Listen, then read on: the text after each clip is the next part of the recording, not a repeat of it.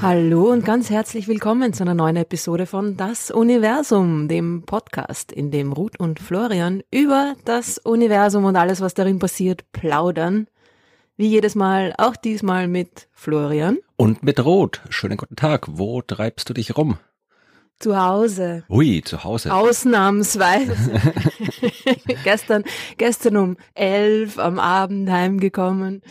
Äh, ja. Seit, naja, wie lang war ich jetzt nicht daheim? Moment. Ah nein, am Dienstag war ich kurz zwei Stunden daheim, um Koffer umzupacken. ja, ja. Äh, und die Woche davor auch einmal ganz kurz eine Nacht zu Hause verbracht. Na, es ist gerade ein bisschen crazy. Und bei dir? Ja, eh, genauso. Ich bin auch ständig mhm. unterwegs. Ich war in München und in Meersburg und übrigens äh, waren noch ein paar Podcast-Hörer und Hörerinnen da, soll ich schöne Grüße ausrichten. Ich glaube, äh, ich, wir haben, ich habe auch Bier geschenkt bekommen für uns, aber ich fürchte, ich habe es ausgetrunken. Ja, ich habe Geld geschenkt bekommen. ich fürchte, das wird jetzt bald ausgegeben werden. ja, bei mir waren auch ein paar Podcast-HörerInnen anwesend. Danke, dass ihr da wart. Wo, wo auch immer ihr wart und wo auch immer ich war, oh Gott. Ähm, ja, ich war in Heidelberg, ich war in Lienz und Umgebung und dann war ich in Schwerin und es war alles ganz super und ganz nett und ganz toll, aber es war schon auch ein bisschen viel hin und her. Das glaube ich. Ja, äh, wenn wir schon da sind, dann nutzen wir gleich mal hier den Teil, wo wir über das reden, was wir gemacht haben und machen gleich mal am Anfang Werbung zur Abwechslung, weil äh, wir treten ja nicht nur getrennt auf, sondern auch gemeinsam und es wird langsam Zeit, dass wir das ein bisschen intensiver bewerben. Wir sind im Dezember in Herten, in der schönen Schwarzkaue, einer wunderbaren Location. Da gibt's quasi das erste Mal so richtig die große Das Universum Podcast Show. Also wir haben es ja schon einmal in so einer kleinen Version gemacht. Wir werden es schon zweimal gemacht gehabt haben, wenn ja, wir dann in Erden sind. Genau, das ist da, das wollte ich auch noch sagen, dass wir am 11.11. .11. in Wiener Neustadt die Universums-Show machen, aber auch in einer kleineren Version. Das ist wirklich die große Show, die gibt's dann in Herten, in der großen Location mit allen drum und das dran. Das ist quasi die Premiere, oder? Das genau. kann man sagen, es war mal Vorpremiere. Genau. Und das mhm. gibt's also mit anderem mit, mit Experimenten, mit äh, Gin trinken zur Weltrettung, mit Dirty Space News, mit True Crime im Weltall, mit allem drum und dran, der Sichtbarmachung und des Unsichtbaren. Natürlich mit einer Galaxienkollision, weil ohne Galaxienkollision kann man keine gescheite Show haben. Genau, mit Battle, Asteroiden versus Galaxien. Also es wird alles dabei sein. Es wird toll werden. Wir machen eine weite Reise extra dafür. Also würde ja. uns freuen, wenn dann nicht nur fünf Leute im Publikum sitzen. Also es sind eh schon ein paar mehr also es sind schon viele Karten gekauft worden, aber vielleicht werden noch ein paar mehr Karten gekauft. Weil wie viele Leute gehen denn da rein in diese Schwarzkaue? Oh, so 200, 300. Ah, das werden wir doch wohl schaffen, oder? Das werdet ihr doch wohl schaffen. ja, schauen wir mal. Also wir uns freuen. Also wir machen das hier äh, gleich ganz am Anfang, damit die Leute, denen unser Gelaber auf die Nerven geht, ähm, genau. dann am Ende nicht hören, damit die dann trotzdem kommen. Nein, das, das glaube ich eh nicht, dass die Leute, die unser Gelaber nicht hören wollen, dann extra in unsere Show kommen. Weil da labern wir auch, ne? Also vielleicht nicht ganz so viel. Ja. Weil wir ja auch tun. Also ja. Da gibt's dann was zu sehen und nicht nur zu hören. Das ja, schon aber, auch aber wenn ihr spannend. uns wirklich nicht leiden könnt, ja, und uns das persönlich sagen wollt, dann kauft Karten für diese Show, ja, weil Hauptsache sie sind verkauft. und äh, sagt uns persönlich, dass wir einfach mal die Klappe halten sollen. Genau, ja, also kurz jetzt hier, also das war das, was wir in Zukunft verreisen werden und die restlichen Veranstaltungshinweise kommen wie immer am Schluss. Und ich bedanke mich nochmal bei den netten Leuten, die ich in Meersburg getroffen habe, die den Podcast gehört haben, die ich in München getroffen habe. Äh, in München waren sie wirklich nett auf der Volkssternwarte. Die haben dort auch ein kleines Planetarium, kannst du auch mal hinschauen. Mhm. Und äh, ja, ja. die machen das auch ist sich leider noch nicht ausgegangen. Wir hatten schon, wir ja. waren schon in Kontakt, aber ich habe keine Zeit für nix. Aber die machen auch einen schönen Podcast übrigens. Das ist oft äh, immer so, ah. wenn so Institutionen Podcasts machen, sind die oft so ein bisschen, naja, aber der Podcast von der Volksstimme München, Translunar heißt der, hab ich mir angehört, der ist echt, da kann man nichts sagen dagegen, das kann ich empfehlen. Ja, translunar ist auch ein gutes Wort. Ja, genau. Hm? ja. ja, cool. Höre ich mir vielleicht auch mal an, obwohl ich ja keine Podcasts höre, aber vielleicht mache ich mal eine Ausnahme. Gut, also wenn wir alles aufzählen wollten, was wir in den letzten zwei Wochen erlebt haben, dann würden wir zu sonst nichts anderes kommen, weil wir so wahnsinnig beschäftigt sind. Sag's nochmal. ja, nein, wir haben gerade, es ist gerade wirklich stressig mit der ganzen Science Busters Touren, mit deinen Auftritten und so weiter und so fort. Also das ist alles bisschen hektisch gerade Ich habe mich auch bemüht, ein bisschen langsamer zu reden. Ich rede auch schon so hektisch. Darfst gleich ein bisschen weiterreden, weil ich meine, eigentlich ist es ja meine Folge. Ja. Eigentlich bin ja diesmal wieder ich mit dem Reden dran. Ne? Aber am Anfang, also ich habe mir gedacht, jetzt klär das doch mal auf. Werden wir alles sterben, Florian? Bald kommt ein Asteroid auf uns zu, der den ganzen Planeten killen wird, wie es in den Medien jetzt da, da überall irgendwie geheißen hat in den letzten Tagen. Also äh, es wird mit Sicherheit ein Asteroid kommen, der uns alle killen könnte, irgendwann in den nächsten Jahrmillionen. Das ist fix. Aber der, das, das Teil, ja, das ist wieder das Typische, was alle paar Wochen mal in den Medien vorkommt. Ich habe auch schon wieder vergessen, wie dieses Teil heißt, äh, um den es da gehen sollte. 2022 RM4. So heißt der. Der kommt in sechsfacher Mondentfernung vorbei. Also wer vom Mond keine Angst hat, muss vor dem Ding sechsmal weniger Angst haben. Also das ist Ja, aber was ist der Fehler? Was ist der Fehler? Was ist der Fehler in Weiß diesem ich. Abstand? Ding, Bahn? Ich weiß nicht, der ist im, im 10 Meter Bereich oder sowas, glaube ich. Oh. Also Ja, na gut, das wird nix Ja. mit dem Planeten killen. Außerdem wird den Planeten wird's ja sowieso nicht killen. Also das hat ja Theia damals auch nicht geschafft, den Planeten zu killen. Aber es geht da eher immer um die Dinge und Leute und Sachen, die auf dem Planeten drauf sind. Genau. Also das Problem ist, oder das Problem, das Besondere an der Sache ist, dass es eben ein Asteroid ist, der relativ groß ist, mit 400 Metern, wenn ich mich richtig erinnere. Das heißt, wenn der kommt, das wäre schon so an der Grenze zu einer globalen Katastrophe. Wie groß war der Dino? Wie groß war der Dino-Killer? Zehn Kilometer. Ui, oh, Also das, okay. das hat locker gereicht. Aber man sagt, so ein Kilometer ungefähr ist die Grenze, da ist es dann wurscht, wo er einschlägt, dann ist alles betroffen. Und Mhm. wenn es 400 Meter sind, ja, also das kommt immer darauf an, wo er genau einschlägt, wie er zusammengesetzt ist. Aber das wird schon, wäre schon eine sehr, sehr große Katastrophe. Also richtig so, so regional, kontinental. Aber wie gesagt, äh, der schlägt es nicht ein. Das Besondere war eben, dass es ein relativ großer Asteroid war und dass man ihn ja sehr, sehr knapp vor seiner Erdbegegnung entdeckt hat. Erdbegegnung, naja. Sag sowas nicht, da kommen Leute wieder auf die falschen Ideen. Ja, weil es halt einer war, der ähm, tatsächlich äh, wieder aus Richtung der Sonne gekommen ist. Da kann man die schwer beobachten von der Erde aus. Anders geht's natürlich. Es äh, war halt ja äh, hauptsächlich mediale Aufregung, aber nix, vor dem man real Angst haben muss. Aber Überraschungseffekt natürlich schon, schon cool auch, ne? Ja. Dass man so ein großes Ding da doch einfach, ja, erst zu spät entdeckt. Ja, das Weltall ist groß, da fliegt viel rum und wir in der Astronomie kriegen zu wenig Geld, um das machen zu können. Ja, so ist es. Gebt uns mehr Geld. Wenn wir bessere Teleskope hätten und so weiter, dann könnte man das alles wunderbar vorher entdecken. Talking of which, bessere Teleskope. Äh, James Webb hat sich auch wieder mal äh, ordentlich ausgetobt. Ja, was hat in das schon den wieder gemacht? letzten Wochen. Hat wunderbare, ja wirklich, also un, un, un, wieder mal unfassbar tolle Fotos gemacht von den berühmten Pillars of Creation. Ach, die Dinger, ja. Im Adlernebel, hast du das gesehen? Diese, die ja auch irgendwie, also ist ja ein, eins der berühmtesten Bilder vom Hubble-Weltraumteleskop eigentlich, das damals vor, naja, fast 30 Jahren mittlerweile aufgenommen worden ist. Mhm. Und dass diese, diese, diese Säulen, diese Staubsäulen, die gigantischen, riesigen Staubsäulen, die nur ein kleiner Teil übrigens von dem ganzen Nebel sind, ne?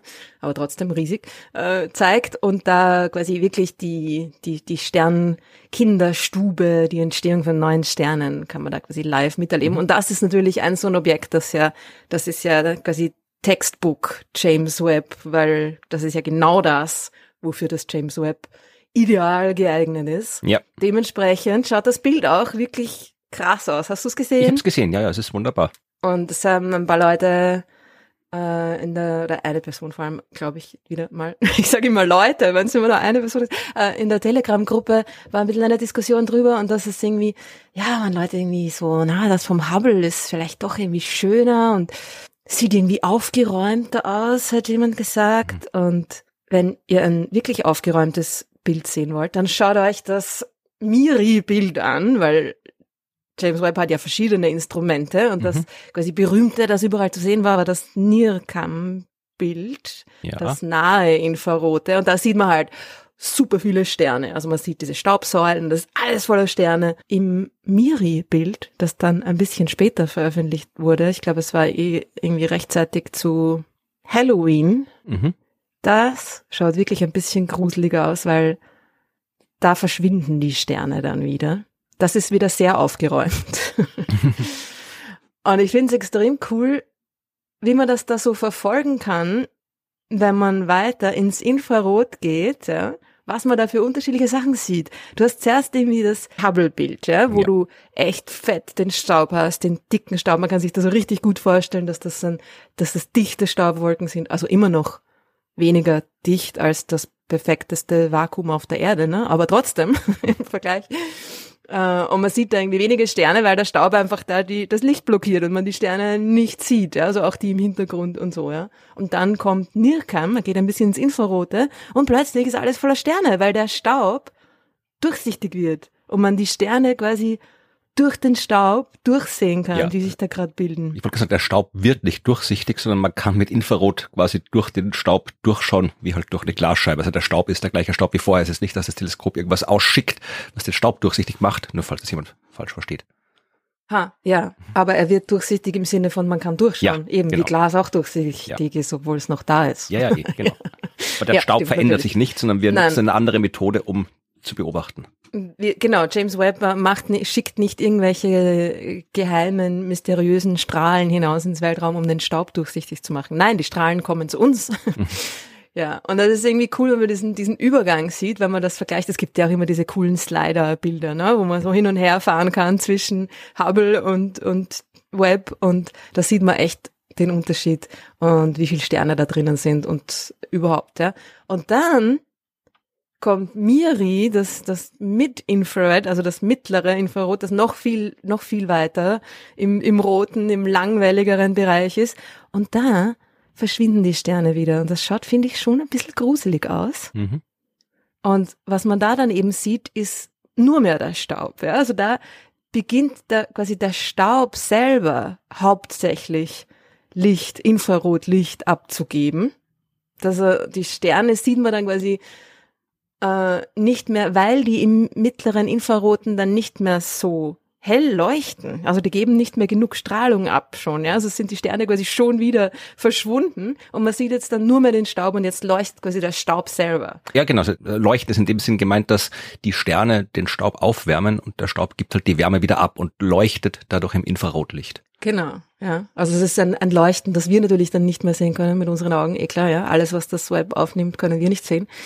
Aber es ist echt ein, ein super cooles Beispiel. Also es schaut extrem geil aus. Aber es ist auch ein cooles Beispiel für genau das, was das Web da macht und was für unterschiedliche Dinge und unterschiedliche Phänomene und Sachen man eben da sehen kann in diesen verschiedenen Wellenlängen. Du bist wieder mal nicht so beeindruckt, gell? Ja, nein, ich, ich bin kein visueller Mensch. Also ich bin natürlich beeindruckt von dem, was man da alles sehen kann und dass man sehen kann und wie das alles funktioniert und was wir daraus lernen können. Aber so, also ich bin jetzt tatsächlich vom rein visuellen Anblick finde ich es schön, aber das flasht mich nicht so, wie es andere flasht, weil ich halt bin nicht, bin vom Wissen beeindruckt, aber nicht so sehr vom, vom Bild. Hm. Na, und was ist mit dem Bild, das das Hubble gemacht hat? Das macht nämlich auch immer noch super tolle, geile Bilder. Das arme Hubble das von bemüht sich kleinen, so. aber es macht wirklich coole Sachen, die auch das Web nicht machen kann.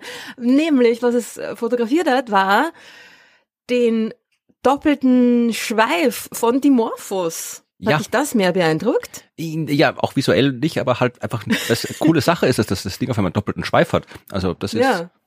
Und zwar nur kurz, habe ich gelesen. Das, der war irgendwie nur irgendwie eine Woche oder so zu sehen.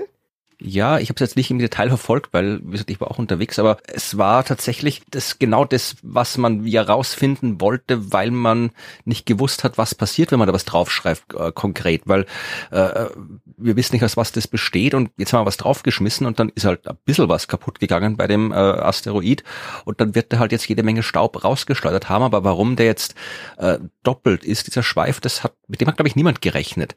Also Nein und das weiß man auch noch nicht, warum das so ist. Nein, also wir sehen tatsächlich äh, bei Kometen ja äh, oft doppelte Schweife, also ein Staubschweif und ein Plasmaschweif. Aber da wissen wir, warum das so ist, weil das eine ist halt einfach gesagt jetzt irgendwie ein Staubteilchen, das andere sind Gasteilchen. Die verhalten sich leicht unterschiedlich unter dem Strahlungsdruck der Sonne. Ob das jetzt bei dem Asteroid auch so ist, ja, das werden wir sehen. Also das ist tatsächlich Wissenschaft, wie sie sein soll. Wir, wir machen mhm. was und dann sehen wir Dinge, von denen wir nicht gewusst haben, dass wir sie sehen können und müssen uns jetzt überlegen, was da abgeht. Und wenn wir es rausgefunden haben, werden wir mehr wissen als vorher. Also und werden wir darüber Wiss berichten. Dann hat die Wissenschaft wunderbar funktioniert. Ja, voll. Und das Hubble macht auch echt immer noch extrem coole Programme. Ich habe ein bisschen noch geschaut, was das Hubble sonst noch so macht. Und unter anderem macht es gerade ein ganz ein cooles Programm, also das mir irgendwie besonders gut gefallen hat. Es heißt ganz simpel Every Known Nearby Galaxy. Ja, so ein, ein, cooles Programm, das nämlich so eins dieser Programme ist, die, die nicht jetzt High Priority hat. Ja, also es ist nicht quasi das, das Allerwichtigste, das allererste, was das Hubble macht, sondern es ist ein Programm, das über einen langen Zeitraum so nebenher läuft. Immer wenn es gerade irgendwie eine, eine, äh, ein, ein Stück Zeit gibt, wo, wo, wo ein, kein Programm jetzt, kein dringendes Programm unbedingt hineinpasst oder wo man sagt, ah, da haben wir ein paar Stunden Zeit, da wird das Hubble, also nicht immer, aber immer wieder mal, wird das Hubble auf Galaxien gerichtet, die nah an uns dran sind. Also in dem Programm geht es darum, alle Galaxien, alle bekannten natürlich, Galaxien innerhalb von 30 Millionen Lichtjahren mit dem Hubble zu beobachten. Wir wollen einfach unsere unsere galaktische, extragalaktische Nachbarschaft, unsere Umgebung da einfach genau mit dem Hubble abgelichtet äh, und untersucht haben, ja, um da irgendwie ein, ein komplettes Sample unserer Nachbarschaft zu bekommen. Und, das hätte ich mir auch nicht gedacht, was glaubst du, wie viele Objekte fehlen noch oder wie viele wie viele Galaxien von innerhalb 30 Millionen Lichtjahre, das ist nicht so viel, ja. Andromeda ist zweieinhalb Millionen Lichtjahre entfernt und 30 Millionen Lichtjahre, ne, so 10, 15 Mal so weit, ja wissen wir, was alles da ist? Naja, also in dem Umkreis, da, da kennen wir natürlich schon hm, die meisten Galaxien. Es kann natürlich, also alle normalen Galaxien auf jeden Fall. Ja. Es kann natürlich sein, dass sich da die ganz, ganz äh, kleinen, diffusen äh, Zwerggalaxien, dass sich da noch welche da verstecken, die wir noch nicht richtig identifiziert haben, klar, ja. Aber um die geht's jetzt auch nicht so sehr. Also es geht um, um die, die wir schon kennen. Genau, also es geht jetzt wirklich um eine konkrete Zahl und nicht so jetzt wie zum Beispiel bei den Asteroiden, wo man abschätzen muss, wie groß die Population ist und dann abschätzen kann, wie viel noch zu finden sind. Aber es gibt quasi eine gewisse, es gibt einen Katalog und äh, genau. du fragst jetzt, wie viel haben wir schon beobachtet, wie viel fehlen noch? Ja, genau. Gut, ich habe keine Ahnung, wie viele in dem Katalog drin sein können, aber ich behaupte mal, die Zahl ist größer, als man denkt. 723. Oh, du bist echt gut. das war vollkommen geraten. Oh, da bin ich überrascht. Also, es fehlen noch, es sind glaube ich irgendwie so, na, sind wir, an die 600 sind es glaube ich oder 700. Ah. Die Gesamtzahl habe ich mir jetzt nicht aufgeschrieben. aber es fehlt noch ungefähr ein Viertel. Ah, okay. Also wir haben ein Viertel all der Galaxien eben noch nicht mit dem Hubble beobachtet und das sind 153. Ah, na okay. Die noch fehlen. Also du warst echt nah dran. Na, schau, ich bin doch Astronom. Bist doch nicht ganz unbrauchbar, Asteroidenfuzzi. Erst. ja, gut. Also, die brauchen wir noch und das macht das Hubble jetzt gerade. Und, es, und sie haben schon an die 100 mhm. bis, äh, zum, dem, bis in der letzten Beobachtungsperiode, bis 2021, haben sie schon an die 100 da irgendwie ähm, beobachtet. Das heißt, es fehlen noch ein paar, aber hoffentlich kriegen wir da jetzt irgendwie noch das, das volle, das volle Sample von allen Galaxien in unserer Nachbarschaft. Und das finde ich schon schön, dass wir die einfach alle haben. Ne? So ein Familienporträt. Ich mag es auch gern, wenn Sachen vollständig sind. aber dann Schon, gell? Ja, dann weiß man, da kann man sagen, so, so wie, keine Ahnung, die Messier-Objekte. Weil gut, das ist, die haben jetzt keine irgendwie geartete Systematik, das sind einfach irgendwelche Trümmer, aber da weiß man genau, es gibt genau die, die es gibt und es kommen keine dazu. Ja, genau. So, und jetzt ist fertig. wie das Periodensystem der Elemente. Also das ist auch nicht vollständig, weil da kannst du am Ende immer noch neue Elemente dazu tun, aber dazwischen gibt es keine Lücken. Das ist auch schön dass man weiß, okay, bis dahin haben wir alles. Ja, und dann ja. können wir weiterschauen, was es sonst noch gibt, aber das haben wir jetzt mal erledigt. Das ist immer schön, wenn man sowas sagen kann. Voll. Und normalerweise ist es ja auch immer genau das, das, was einen ein bisschen fertig macht in der Wissenschaft, dass man immer Unvollständigkeiten hat mhm. in seinem Sample, in seinem, äh, in seiner Ansammlung von Dingen, die man untersucht. Das ist nie irgendwas vollständig. Und da hat man dann endlich mal so alle. ja, das ist sehr schön. Naja, und ein Ding gibt's noch, dass ich, worauf ich euch noch gern hinweisen würde, wo ich mir gedacht habe, das wäre vielleicht auch was für unsere Telegram-Gruppe. Okay. Nämlich das Projekt Name Exoworlds. Ach ja, stimmt, das ist ja neue, Kennst genau. Du das? genau. Ja, das ist, die Deadline ist schon bald, Leute, passt auf, 11. November. Aber ihr habt wieder die Chance, Exoplaneten mit Namen zu bedenken, so wie damals ähm, Franz und Sissi. Aber das durften damals nicht alle machen. Also ich glaube, beim ersten Mal, es gab ja schon dreimal. Es gab 2015 war das das ah, erste ah, Mal. Dreimal. Und okay. da durften die, äh, da, da durften so astronomische Vereine, Schulen, Sternwarten und so weiter, die wurden quasi aufgerufen, Vorschläge einzureichen. In der 2019er Ausgabe von Name Exoworlds, da waren es Länder. Da hat quasi jedes Land einen zugewiesen bekommen und Österreich hat sich halt dafür. Franz und Sissi entschieden.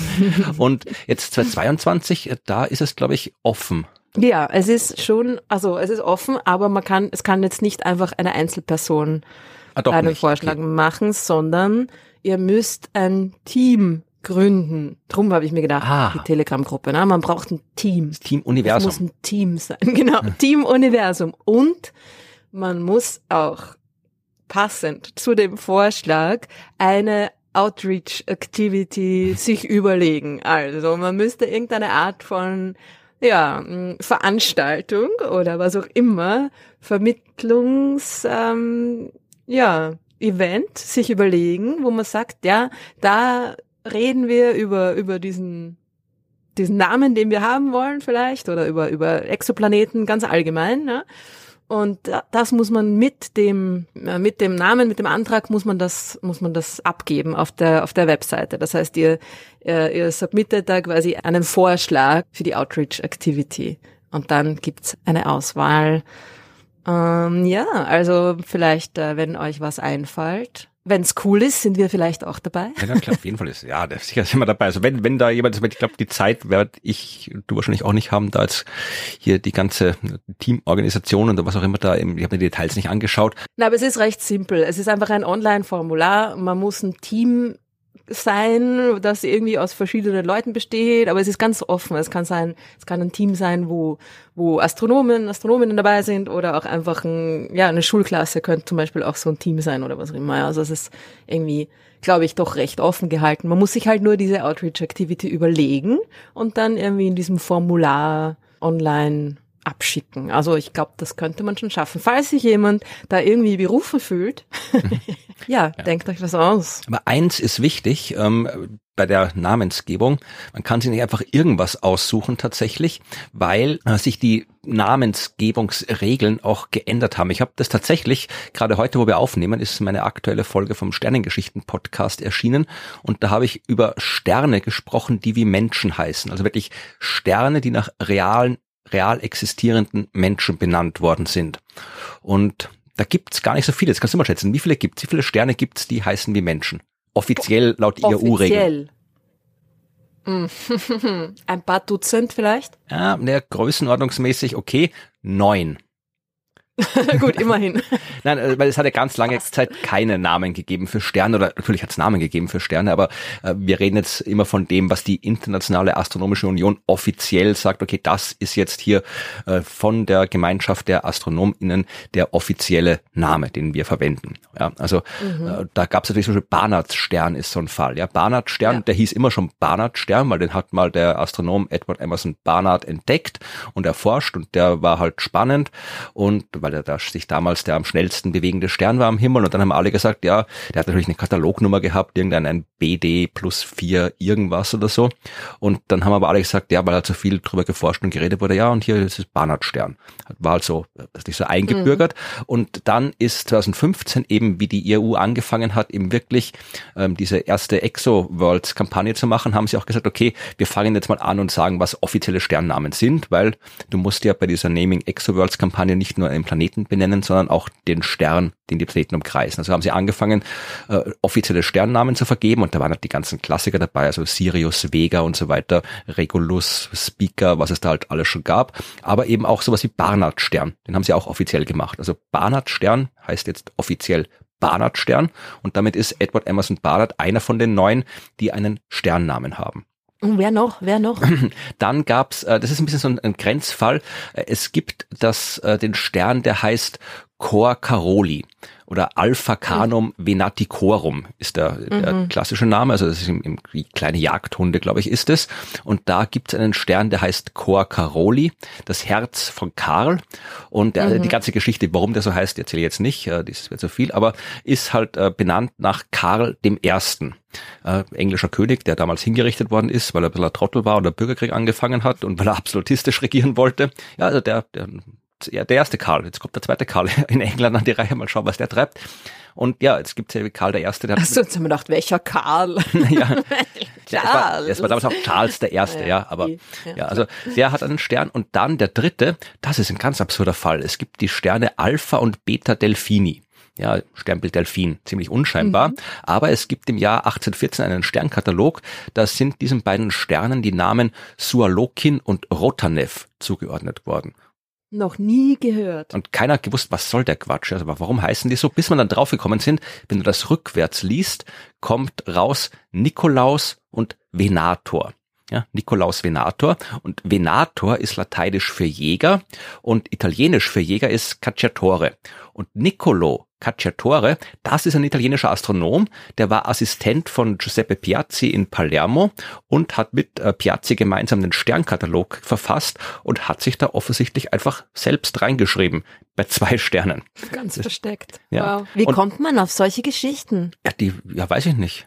Also weißt du, wie Aber ich sie finde oder was? du auf solche Geschichten? Ja. Ach so, naja, man liest Bücher und schaut und dann findet man sowas. Und jedenfalls, also das hm. war vor 2015 der Stand. Das waren die drei. Dieser komische ja. Niccolo Cacciatore, Charles I. und äh, Edward Emerson Barnard. Und dann kam eben über diese Benennungsgeschichte, ja. Dann wurden eben die Leute 2015, 2019 aufgerufen, Sterne und Planeten zu benennen. Und da haben natürlich auch ein paar äh, Menschen vorgeschlagen. Also es gibt den Stern äh, 55 Cancri, der heißt Copernicus ja, nach Nikolaus mhm. Kopernikus. Äh, ein Planetarium in Pamplona hat einen Stern äh, nach Miguel de Cervantes benannt, also der heißt jetzt Cervantes. Und dann Aha. kam äh, in der nächsten Runde 2019, wo die Länder Sterne benennen durften. Da haben natürlich, wie auch in Österreich ja, ein bisschen der Nationalismus eine Rolle gespielt. Aserbaidschan hat äh, einen Stern nach Masati benannt. Also der heißt Masati, ich spreche es vermutlich falsch aus, eine persische Dichterin. Kuba hat einen Stern Felix Varela genannt. Das war so ein kubanischer Priester im 19. Jahrhundert. Der hat sich für die Unabhängigkeit Kubas von Spanien eingesetzt. Und Indien hat einen Stern, äh, ich spreche es wahrscheinlich wieder falsch aus, Biba genannt, nach Biba Chaudhuri, eine indische Physikerin. Und dann gibt's nochmal Spanien, die haben einen Stern Rosalia de Castro genannt, nach einer galizischen Dichterin. Und das waren jetzt unsere neun. Und Franz und Sissi zählen deswegen nicht dazu, weil äh, die IAU damals schon die Regel gehabt hat, du darfst Sterne nicht benennen nach Menschen, die äh, wegen Politik und Militär bekannt sind, was der gute Franz mhm. Josef ja durchaus war. Beides ja. eher, ja. Aber Österreich ist damit durchgekommen, weil sie haben gesagt, wir haben den Stern nicht nach Franz Josef benannt, ja, und den Planeten Sissi nicht nach äh, der Kaiserin Elisabeth, nein, sondern wir haben die fiktiven Figuren Franz und Sissi aus den Sissi-Filmen genommen, die von Karl-Heinz Böhm und Romy Schneider gespielt wurden. Das sind fiktive mhm. Figuren Franz das heißt, und Sissi. Die Sterne heißen eigentlich Karl-Heinz und Romy. Ja, auch, das wären ja wieder echte Personen. Aber ja, also ah. drum zählen wir nicht dazu. Das sind die neuen und das bleiben auch die neuen, weil ich habe extra nachgeschaut, im aktuellen Call für 2022 haben sie jetzt wahrscheinlich, war das der EU auch ein bisschen zu deppert mit den ganzen Namen. Jetzt steht tatsächlich drinnen, äh, dass Namen von echten Menschen, egal ob lebendig oder tot, äh, sollen nicht verwendet werden. Mm. Das heißt, es wird keinen Stern Ruth und Planeten Florian geben oder umgekehrt. Finde ich auch okay. Also irgendwie, die Sterne, die, die sollen unpersönlich in dem Sinn bleiben, finde ich. Also die sollen nicht irgendwie einem Menschen gehören. Die gehören uns allen. Genau. ja, na, aber ich finde, fände fänd ich cool, wenn, wenn ihr das irgendwie hinkriegt und einen einen Vorschlag macht. Ja, aber die neun haben Glück gehabt. Die sind durchgerutscht hier. Das sind, und die bleiben auch, ne? Also ja, die, die sind offiziell. Das ist eine wilde ja, Auswahl. Ja. Dieser komische Nicola Cacciatore, den kein Mensch kennt. Dann die, wie sich, die, die, die galizische Dichterin, die indische Physikerin. Also, irgendwie, da kann man mal eine super äh, Frage für irgendwelche hier Millionenshow machen. Ja, genau. Die nur du beantworten kannst. Und jetzt alle unsere Hörerinnen genau. und Hörer. Es geht auch heute in unserer Hauptgeschichte um einen Stern. Ja. Um einen ganz besonderen Stern. Es geht äh, um einen Stern, den auch kürzlich, ganz kürzlich, das James Webb Space Teleskop abgebildet hat. Es hat nämlich noch ein super spektakuläres Bild gemacht. Volle James Webb Propaganda hier. Säulen der Schöpfung hat es auch äh, den Tarantelnebel Ach. abgebildet. Und das ist cool, weil der Tarantelnebel, der ist quasi so ein, einen Schritt weiter in der in der Sternentwicklung eigentlich, ja. Also das ist im, das Bild schaut auch extrem cool aus, natürlich, es schauen alle cool aus, ja, ich weiß, aber es ist ein bisschen anders, es hat nicht diese, diese einzelnen riesigen Säulen aus Staub, wo wirklich gerade frische junge Sterne drinnen entstehen und die noch voll von Staub umgeben sind, sondern es ist quasi schon ein Sternhaufen in der Mitte da und das, der Staub, der restliche Staub und das restliche Gas ist schon quasi rundherum um diesen fetten Sternhaufen von den jungen Sternen, die da entstanden sind drinnen, weggeblasen worden. Ja, also man sieht diesen, diesen Staubnebel, der da so rundherum ähm, filamentartig sich quasi erstreckt. Und das ist quasi dann das, was als nächstes passiert. Ja, Wenn da in so einem Staubhaufen äh, jede Menge Sterne entstehen, und so passiert das ja auch, die entstehen ja, es entsteht ja nicht ein Stern, sondern ganz viele auf einmal, dann schaut das ein paar Millionen Jahre später so aus, wie da in dem, in dem Bild von dem Tarantelnebel. Ich schaue mir das gerade an. Vermutlich wirst du es ja. erzählen. Aber ich habe jetzt hier gerade äh, das Hubble-Bild und das James Webb-Bild so nebeneinander. Mhm. Und da sieht man einen sehr, sehr großen Unterschied. Ich hoffe, wirst du den erzählen? Ähm, naja, es ist wahrscheinlich wieder ähnlich, ne? Wie bei, bei den Pillars of Creation, ne? Dass da im Hubble-Bild noch jede Menge Staub da ist, der dann einfach naja, im Hubble-Bild äh, sehe ich da diese wunderschönen Staubwirbel und Lücken in den Staubwirbeln mit jeder Menge Hintergrundsterne und Vordergrundsterne wahrscheinlich. Und im James Webb-Bild sehe ich auch die Staubwirbel, aber da taucht plötzlich mitten in diesem Gestaube ist ein, ein heller Stern. Ist das ein, äh, ein Vordergrundstern, ein Hintergrundstern? Gehört er dazu oder was äh, ist, hat, spielt er eine Rolle? Dieses helle wirklich Ding, was da in der Mitte steht. Moment, jetzt muss ich mir auch nochmal das Bild anschauen, ja. was du beschreibst, weil ich weiß nicht, ob du vom gleichen Stück redest. Also das sind ja alles irgendwie riesige Objekte, ja. ne? Ähm, Moment mal, ich google das mal schnell. Ich hab's aus nicht der, so schnell wie du. Also ich hab's auf der Wikipedia-Seite sind genau diese beiden Bilder drauf. Kann auch sein, dass es einfach ein Vordergrundstern ist, der da halt einfach irgendwie die sind ja zu unterschiedlichen Zeitpunkten aufgenommen worden und dann ist halt einfach ein anderer Stern im Vordergrund. Also der schaut schon ziemlich fett aus. Also es würde mich wundern, wenn der im Hubble-Bild nicht aufgetaucht wäre. Oder es ist irgendwie ein Stern, den man halt dann irgendwie jetzt sieht, den man vorher nicht gesehen hat. Was glaube ich eigentlich nicht. Mhm. Ah, den meinst du? Na, na, der ist, glaube ich, im Vordergrund. Ja, okay. Äh, die Sterne, die da gerade entstanden sind, ist, die, sind diese bläulichen, ja, ja, die, die, da so in dieser Bubble ja. noch fast drinnen sind. Die sehe ich auch, ja. Ja, ja, na, na, den, also der, boah, weiß ich, der, also schaut mir nicht so aus, als würde der da dazugehören, weil er auch eine andere Farbe hat. Mhm. Ganz leicht, ne? Der ist ein bisschen ähm, okay. gelblicher. Dann. Das heißt, der ist älter. Ich glaube, dass der da nicht dazugehört. Gut, dann ignorieren wir diesen Vergesst Stern. Den Stern. Gut. Vergesst das, was Florian gesagt hat. also es geht eigentlich weniger um, um den Nebel selber, um den, um, den, um den Staub, der da, da drum ist, sondern äh, es geht um diesen bläulichen Sternhaufen, der da drinnen ist, der da eingebettet ist noch. Ja.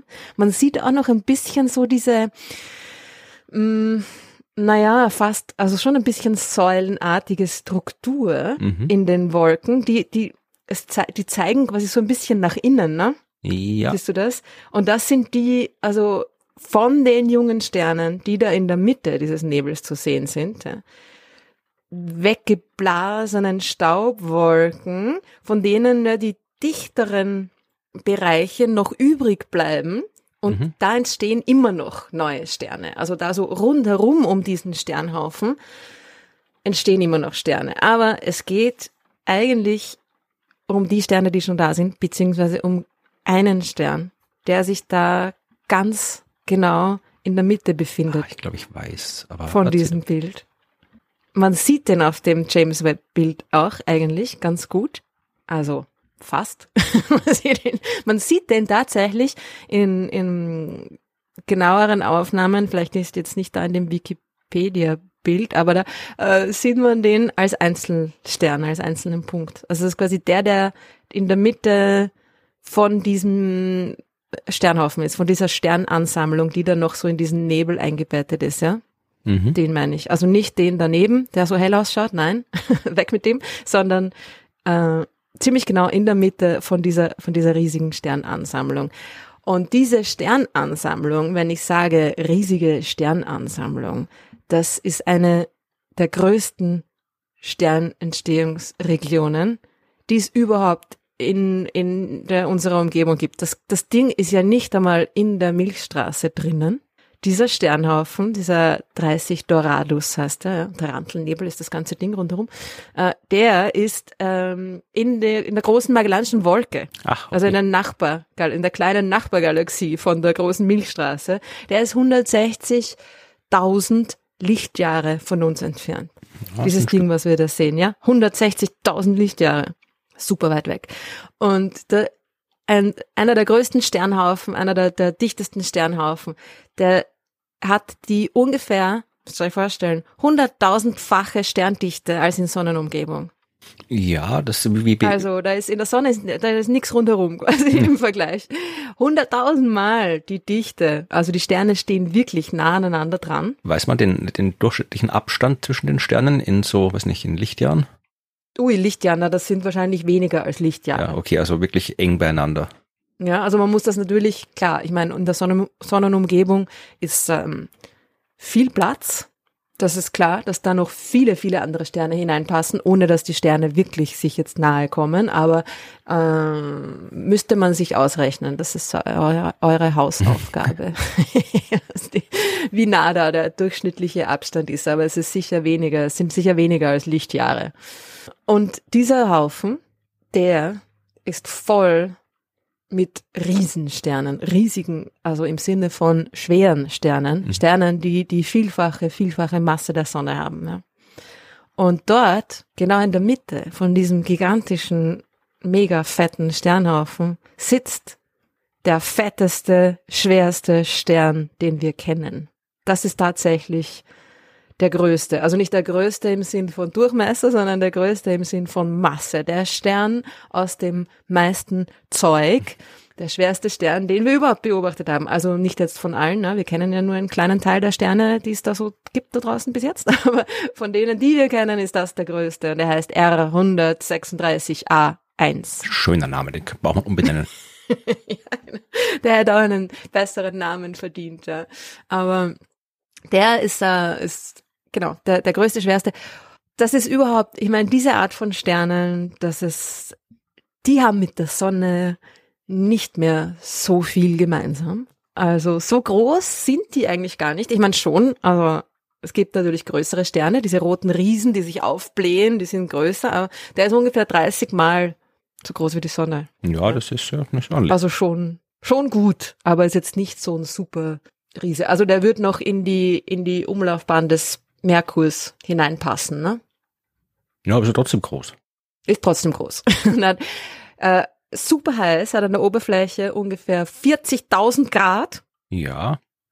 Im Gegensatz zu fünfeinhalb, fast 6.000 Grad von der Sonne. Und ist äh, 10 Millionen Mal so hell wie die Sonne. Welche scheinbare Helligkeit hat er also von uns aus gesehen? Also von uns aus gesehen ist der natürlich, ich meine, das ist in den Magellan. Ja, ja, eh, aber ja? ich dachte, genau. wir 10 Millionen, dann kann es ja trotzdem irgendwie, vielleicht sieht man trotzdem was, aber ich weiß gerade nicht, ich schaue gerade, ob ich irgendwie die scheinbare Helligkeit finde von dem Teil. Es ist auf jeden Fall so, dass wenn, äh, dass dieser Stern ähm, im Vergleich jetzt so viel in etwa, so viel mal heller als die Sonne ist, wie die Sonne heller ist als der Mond. Okay, ja. Das ist hell. Na, das ist schon ein bisschen, ist schon ein bisschen was, ja. Also gut, dass der so weit von uns entfernt Ach, ist. Zwölf, zwölfte Größenklasse, jetzt habe ich es gefunden. Boah, echt? Ja. Das ist ziemlich arg für, eine, für einen Stern, der so weit weg ist. Hm, also nicht sichtbar mit freiem Auge, also als Einzelstern, klar. Aber ja, ne, mega Ding, riesen, riesen fettes Ding. Und diese Art von Sternen, das ist wirklich äh, ein ganz, ein ganz anderes Ding auch jetzt von, von ihrer, der Art und Weise, wie sie leben und wie sie sind als, als Sterne, quasi normale Sterne wie die Sonne, ja. Sagt dir Wolf Rayet Sterne was? Jawohl. Sehr gut. Das war das, ich kann mich erinnern, das erste Mal, dass ich den Namen Wolf Rayet Sterne gehört habe, beim, im, im Studium, beim Anfängerpraktikum, beim Astronomie-Anfängerpraktikum. Da mussten wir Sternspektren identifizieren, in die verschiedenen Kategorien einteilen. Und da war so ein Wolf Rayet äh, Spektrum dabei. Schaut ganz anders aus als die Spektren der anderen. Und wir so, äh, was ist das? Und dann war irgendwie, ich weiß nicht mehr, wer, wer genau es war, aber der, die Person, die da dieses Praktikumsbeispiel betreut hat, gleich so, ah, vergesst's die. Das, das, sind ganz, das sind ganz komische Sterne, die, die, die, über die reden wir jetzt nicht, wenn wir alle so, oh. Diese Sterne sprechen wir nicht.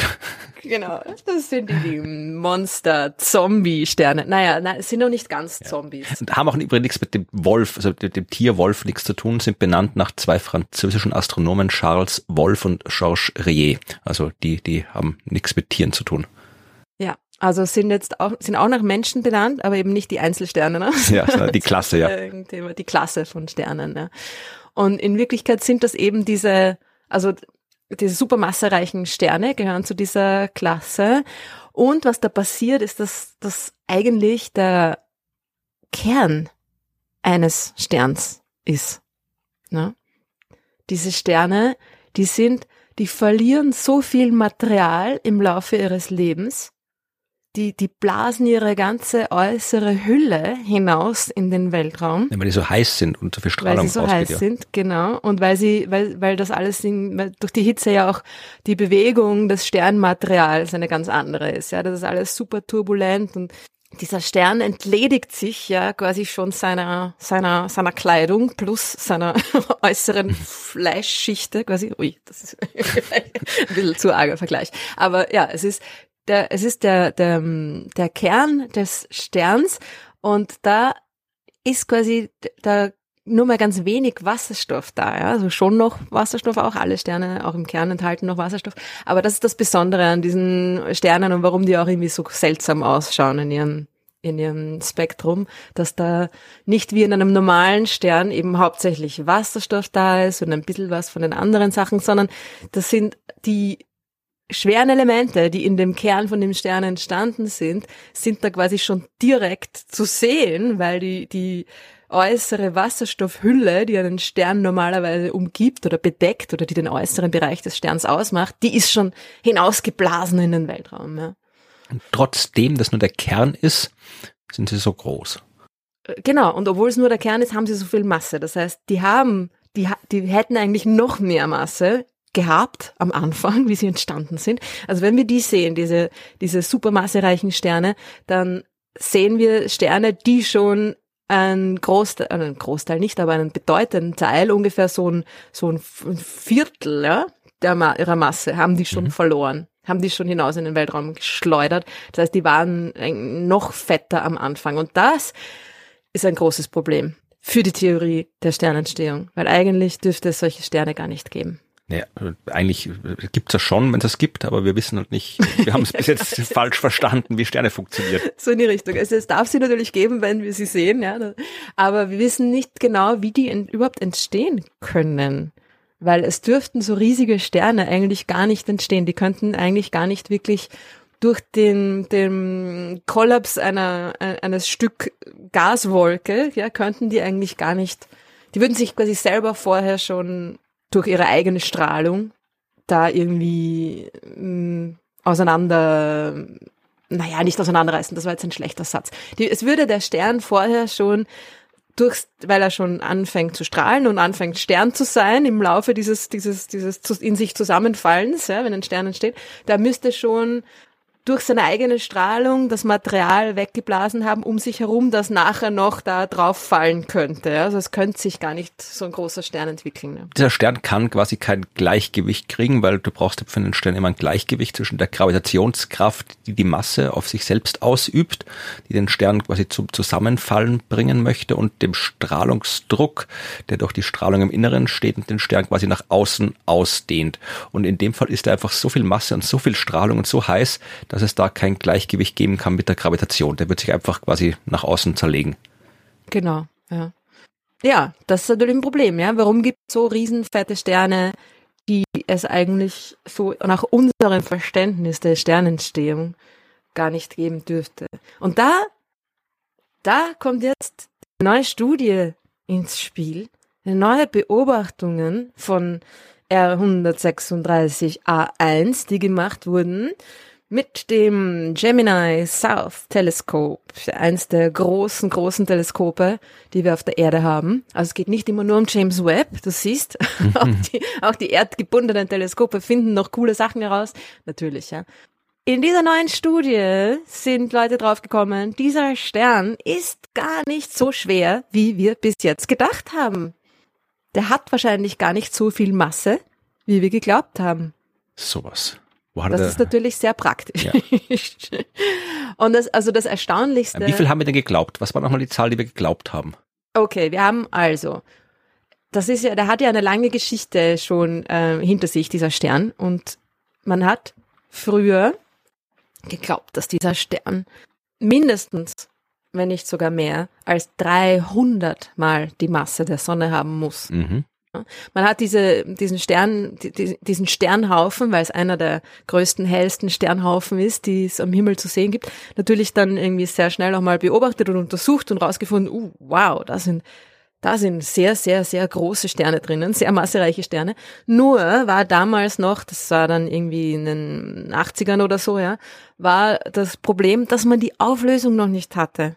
Und man hat irgendwie geglaubt, das sind halt Einzelsterne mit vielen Hunderten, vielleicht sogar tausendmal der Masse der Sonne, die aber dann im Laufe der Zeit, wie unsere Teleskope besser geworden sind und da die Einzelsterne besser auflösen konnten, sich eben in mehrere Sterne zerlegt haben, also vom beobachtungstechnisch. Also man hat, ist dann drauf gekommen, ach, das ist gar nicht ein Stern und dann ein paar daneben waren auch noch so Kandidaten für ein paar hundert bis zu tausend Sonnenmassen.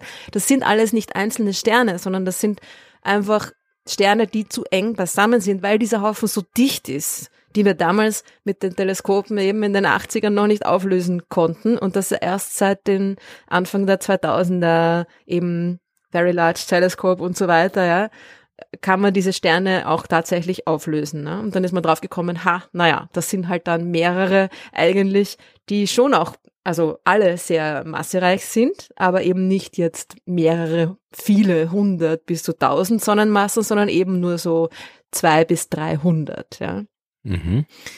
Und dann war, es halt natürlich auch ein Riesenfehler, äh, der da dabei ist. Ja. Also was war der, der, der aktuelle Wert war, Moment, davor 265 Sonnenmassen okay. plus minus 80 ungefähr. Also, ja gut, das ist, das ist viel Spielraum. Ja, genau. Er hat irgendwo zwischen, sagen wir mal, zwischen 200 und 320 oder so irgendwie, ja. Mal die Masse der Sonne. Jetzt mit diesen neuen Beobachtungen ist man draufgekommen, hat vermutlich eben nur mehr knapp unter 200 Sonnenmassen.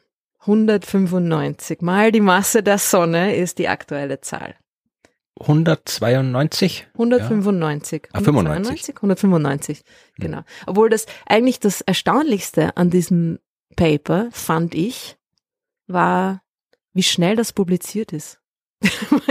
abgeschickt, äh, received, Juni, 13. Juni, äh, überarbeitet, 13. Juli, akzeptiert 21. Juli. Nun, das ist mir noch nie passiert. Immer so schnell. In was ist, sechs Wochen. Sechs Wochen von, von abgeschickt bis äh, akzeptiert. Naja, nein. Ja, das ist kann schon passieren, ja. Aber sehr schnell. Auf jeden Fall war anscheinend ne, sehr schnell gegangen, war, war eine gute Arbeit und war auch sehr wichtig und wurde schnell publiziert. Die Beobachtungen sind gemacht worden mit einem coolen Instrument, das auch einen coolen Namen hat. Zorro. Zorro, wer hat sich das ausgedacht? Und nein, nein, nein, stopp, stopp, stopp, bevor ihr anfangt, da euch ein Akronym auszudenken. Es ist kein Ak Akronym, sondern Zorro. Es ist Spanisch für Fuchs. Aha. Weil Okay. das Ding so schnelle Beobachtungen machen kann, okay? Zorro ist ein Speckle Imager. Das ist eine Ja. ganz besondere Technik, in der man nicht wie normalerweise in der Astronomie, wenn man versucht, äh, weit entfernte Dinge zu beobachten, lange Aufnahmen macht, sondern man macht super kurze, ganz schnelle, wiederholte Aufnahmen. Also ganz viele Beobachtungen mit ganz kurzer Belichtungszeit. Und dadurch schafft man es auch, die, die Bewegungen in der Atmosphäre quasi auszugleichen. Achso, ja, Weil weil, du du so halt schnell so bist, schnell ja. bist, ja. Genau. Und dann hast du natürlich eine super hohe Auflösung und kannst diese Sterne quasi voneinander, besser voneinander trennen, kannst sie viel genauer beobachten, kannst viel genauer das Licht, das nur von diesem einen Stern kommt, quasi eingrenzen, kannst die Masse viel genauer bestimmen und all, alle anderen Parameter auch. Ja. Also es gibt einfach durch dieses schnelle Beobachten da eine, eine viel höhere Genauigkeit, durch das Ausschalten quasi der Atmosphäre eine, eine viel genauere Bestimmungsmöglichkeit von all diesen Parametern von dem Stern. Ja. Das geht natürlich nur bei super hellen, konzentrierten Objekten, ja. Klar. Also mit ganz kurzer Belichtungszeit kann ich mir da jetzt keine, keine ausgedehnten Objekte anschauen, sondern das geht nur bei ganz hellen Punkten, also hellen, fetten, großen Sternen. genau in dem Fall ideal, ja. Also das ist, in dem Fall ist dieses, ist diese Beobachtungstechnik genau die, die man will, ja. Zorro. Es gibt auch ein gleiches äh, Instrument, das ist ja Gemini South, Gemini North. Das ist ja quasi ein, ein, ein naja, Gemini, Zwillingsteleskop plus Instrumente. Da gibt's eins in Hawaii und eins eben in Chile. Und das gleiche Instrument in Hawaii heißt Alupeke, wenn das jetzt richtig ausgesprochen ist. Das ist Fuchs auf Hawaiianisch. Ach, die Füchse. Schön, oder? Finde ich irgendwie nett. Ja. Und mit dem, mit dem Instrument, mit dieser Speckle Imaging Methode ist es ihnen eben gelungen, da diese genaueren Beobachtungen zu machen und die Masse nach unten zu korrigieren. Cool.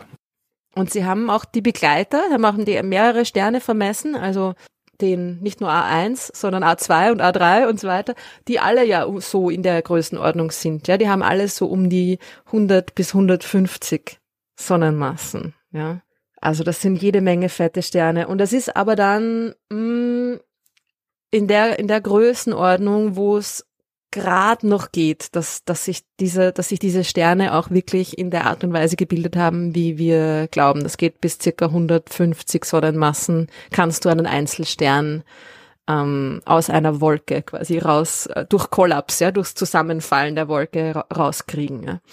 Bei dem bei A1 ja, ist es immer noch ein bisschen, der ist immer noch ein bisschen an der äh, zu, zu hohen oberen Grenze. Ja. Also es könnte auch noch sein, dass dieser Stern wirklich ein Doppelstern ist und einen Begleiter hat, einen kleineren Begleiter. Aber sie haben da auch irgendwie eine, eine obere Grenze angeben können. Wenn dieser Stern ein Doppelstern ist, dann muss der zweite Stern sehr klein sein, also unter Anführungszeichen sehr klein im Vergleich, nämlich 20 Sonnenmassen. Ja, gut, Also- das geht, das ist normal. Das geht, ja. Aber das ist immer noch, ja, das ist Peter Geuze, ja, 20 Sonnenmassen. Das ist immer noch ein super fetter Stern, aber das wäre der, das wäre der, der mini kleine Begleiter im Vergleich zu dem dann 180 Sonnenmassen äh, schweren Hauptstern. Also auch wenn der einen Begleiter hat, ist er immer noch eigentlich zu schwer, zu groß, um wahr zu sein. Naja, die Art und Weise, wie diese Sterne entstehen, ist halt dann einfach durch Zusammenstöße, ne? Du ist ja Also was verschmelzen, oder was? passiert? Genau, ja.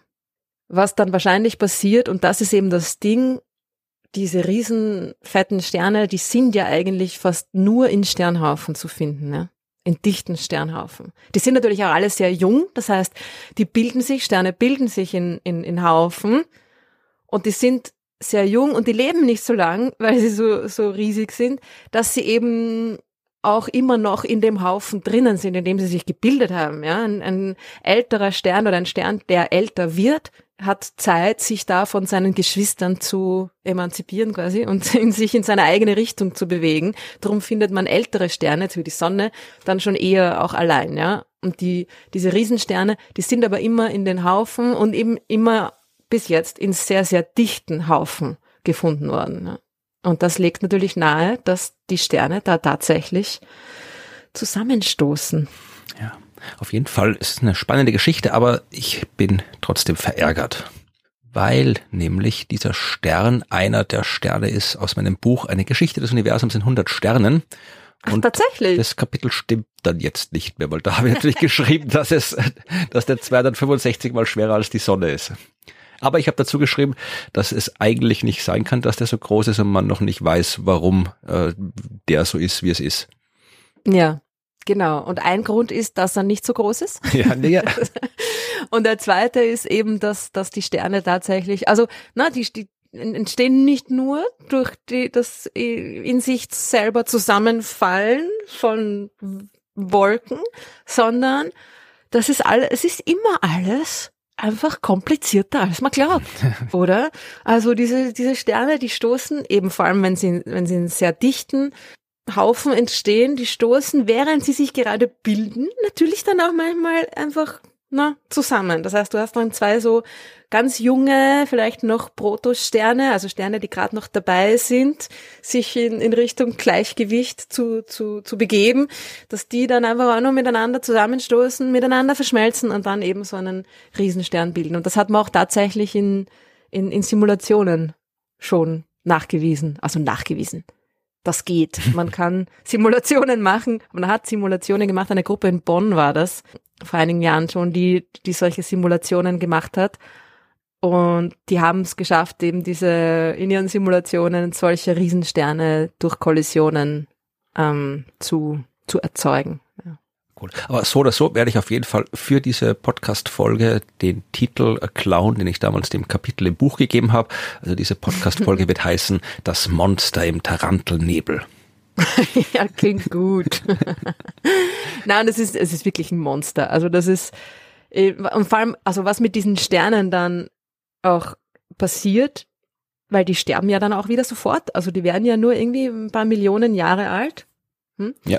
Und das ist, das ist schon cool. Ja? Die, die explodieren auch in einer Supernova natürlich oder beziehungsweise eigentlich sogar in einer Hypernova. Mhm. Noch hellere Supernova und man könnte glauben, dass da dann irgendwie fette schwarze Löcher dadurch entstehen, ja.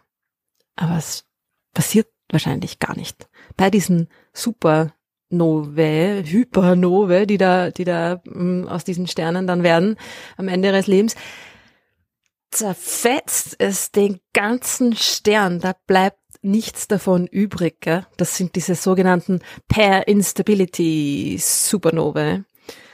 Das ist ganz das ist fetziges Zeug, was da passiert. Also da, da werden durch die, die extremen Bedingungen ja, in diesen, in den Kernen von diesen Riesensternen werden Elektron-Positron-Paare erzeugt. Ja, so Materie und Antimaterie. Genau, das ist diese, das sind die Pairs, ja, das sind die Paare, die Teilchenpaare, die da entstehen. Es wird Materie, Antimaterie äh, erzeugt und die Erzeugung, die verringert quasi die, die, die, die Strahlung, den Strahlungsdruck, der da nach außen drückt gegen die Schwerkraft und dadurch wird der Stern instabil. Also der zerstört sich quasi von selber. und dann hast du quasi durch diese, diese Paarentstehung nicht mehr so viel Kraft nach außen und die Gravitation übernimmt und wusch, das Ding wird komprimiert, dadurch extrem heiß und alle möglichen Prozesse finden statt, die dann einfach wuff den ganzen Stern auseinanderreißen und zerfetzen und ja, davon bleibt dann nicht mehr viel übrig. Also es mischt sich da einfach das ganze Material, was da in diesen Sternen drinnen war, durch diese Riesenexplosionen wieder zurück in den interstellaren Raum und es bereit für die nächste Sterngeneration. Das ist quasi wirklich, das ist mal äh, Recycling, wie sich's gehört, ja. Da bleibt nichts davon übrig. ja, genau. Das wollen wir für die Zukunft. Mehr per Instability Supernova. Ja, aber nicht ganz so, also wir hätten ja Kreislaufwirtschaft hätten wir gern ohne die Explosionen dabei. Ach so, ja, na gut. Ja, wenn's geht. Wenn's geht. Ja, wunderbar, coole Geschichte. Na, fette Sterngeschichte. Ja. Und ähm, ja, wenn du dem nichts mehr hinzuzufügen hast, können Nein. wir uns ja dem äh, zuwenden, was unsere Hörerinnenschaft hinzuzufügen hat. Ja, was wollen sie denn wissen?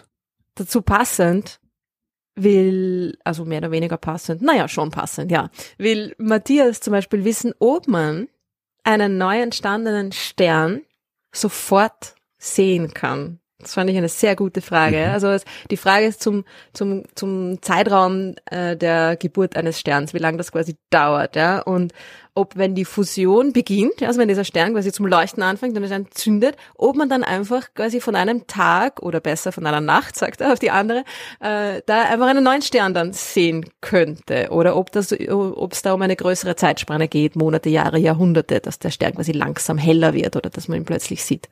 Ja, also jetzt sehen wir mal, österreichisch gesagt, aber sofort geht dabei gar nichts. Ja, also das ist auch im Universum nicht. Wo glaubst du, das mal sagen? Ja, Matthias, es sind, es ist eine größere Zeitspanne, aber es sind nicht Monate oder Jahre oder Jahrhunderte. Ja, es sind ja Millionen. Das, es dauert alles sehr lang. Und auch Sternentstehung dauert sehr lang. Also zuerst hast du mal den, den, den Kollaps in dieser Gaswolke, das dauert schon ewig. Und irgendwann beginnt dann die, die, die Kernfusion im, im Inneren des Sterns, aber die beginnt ja dann nicht quasi in dem ganzen Stern, überall gleichzeitig. Es ist ja dann nicht einfach so wusch, das dreht jemand den Lichtschalter auf und das Ding beginnt zu leuchten, sondern du hast dann mal ähm, Teile, wo die Fusion schon stattfindet und irgendwie, na, sich, das bereitet sich dann langsam weiter durch den Kern nach außen hin und so. Ja, vor der Fusion sind ja auch noch ein paar Zwischenschritte. Also zuerst quasi fängt der Stern an, ein bisschen zu leuchten aufgrund von Wärmestrahlung, weil der natürlich einfach kompakter wird. Dann fängt er irgendwann zwischendurch, dann gibt es auch keine Fusion, aber dann führt die Strahlung, glaube ich, dazu, dass die Moleküle sich aufspalten können und auch da wird irgendwie Energie frei und so weiter. Oder dann, dann irgendwas passiert. Ich ich hab's nicht mehr genau im Kopf, aber da sind einige Zwischenschritte, bis man irgendwie so, der so kompakt ist, dass die Kernfusion überhaupt anfangen kann. Also der, der gibt es jede Menge Prozesse, wo er dann immer weiter äh, quasi mehr Strahlung abgibt, immer weiter in sich zusammenfällt und irgendwann erst am Ende kommt mal die Phase mit der Fusion und selbst da dauert es dann doch, wie du gerade dabei warst zu erklären ewig. Und dann ist auch das Ding, dass, wo man sagt, wann, wann ist jetzt quasi der Stern fertig, ja, also das irgendwie zuerst wird die Energie eben, wie du gerade beschrieben hast, aus der, aus dem Kollaps noch irgendwie bezogen, ja? also da wird in Wärme umgesetzt und das halt in Infrarotstrahlung und so weiter. Und irgendwann kommt halt dann die meiste Energie dieses Sterns aus der Fusion und dann sagt man, gut, jetzt ist er fertig und dann ist er in einem Gleichgewicht, ja, also dann drückt die, die, die Fusion nach außen und die, die Gravitation nach innen und dann hast du ein Gleichgewicht.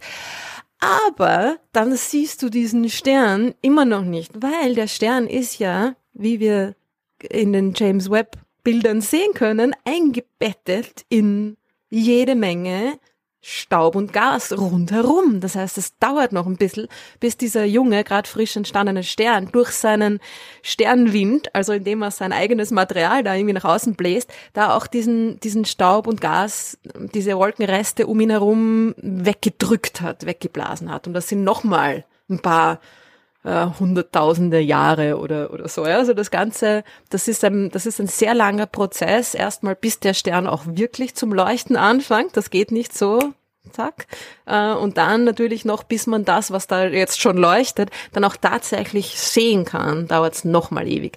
Also ewig. Und eine andere Frage, die auch noch ein bisschen damit zu tun hat, nämlich mit dem, was aus diesen ähm, Riesensternen passiert wenn sie sterben, was damit passiert. Schwarze Löcher gibt's von Zoe oder Zoe. Ähm, und zwar hat sie nämlich angefangen, Cosmic Vertigo zu hören, mhm. den Podcast, den ich irgendwann mal empfohlen habe. Und es ist irgendwie so, ihr Englisch ist ganz okay und sie versteht, was, was da, was, was die sagen, aber sie hat irgendwie eine, eine, eine inhaltliche Frage, was sie nicht verstanden hat, wo es um die Dichte von schwarzen Löchern geht. In der Folge Dense, denn dense, denser dann dense, dichter als dicht, wenn ihr das nachhören wollt bei Cosmic Vertigo. Äh, und zwar wird da gesagt, dass die Dichte von schwarzen Löchern geringer ist als die von Wasser. Okay. Und das versteht sie nicht, weil natürlich sie sich gedacht hat, dass äh, schwarze Löcher eine sehr, sehr hohe Dichte haben. Ne? Das hört man immer so komprimiert auf eine extrem hohe Dichte und so weiter. Ich glaube, dass es da darum geht, dass man eben die Dichte in einem schwarzen Loch oder dass, dass das, was in einem schwarzen Loch ist, als alles innerhalb des Ereignishorizonts hernimmt, mhm. oder? Wenn man sagt, der Radius eines schwarzen Lochs ist der Radius des äh, Ereignishorizonts, ja. der Schwarzschildradius, dann habe ich dann natürlich quasi um das schwarze Loch herum eine große Menge an Raum, mhm, ja. die zu dem schwarzen Loch dazugehört, aber wo wir natürlich nicht wissen, was da drinnen los ist. Das ist nicht mehr normaler Raum. Das ist Raum, der so stark gekrümmt ist, dass das Licht ihn quasi nicht mehr wirklich gescheit durchqueren kann. Also zumindest nicht nach außen. Ne? ich glaube, dass das irgendwie einfach das Konzept von Dichte in einem schwarzen Loch, weil es ja auf Masse und Volumen beruht, nicht mehr so richtig anwendbar ist. Ja, da gibt's in einem schwarzen Loch ist der Raum nicht mehr normaler Raum und das Zeug, was da drin ist, ist auch nicht mehr normales Zeug. es ist aber nur ein Vergleich, ne? wenn man sich dann vorstellt, okay, ein schwarzes Loch ist ja auch vielleicht gar nicht so kompakt, sondern hat eben diesen, diesen Radius des Ereignishorizonts da rundherum und dann kommt man eben auf diese Dichte. Ja, ja also ich müsste jetzt die Folge anhören, um zu wissen, in welchem Kontext es genau gesagt worden ist, aber was du sagst, mhm. klingt auf jeden Fall nicht unplausibel. Klingt plausibel, oder? Ja, danke. Es klingt nicht unplausibel, ja. Es ist wieder was anderes.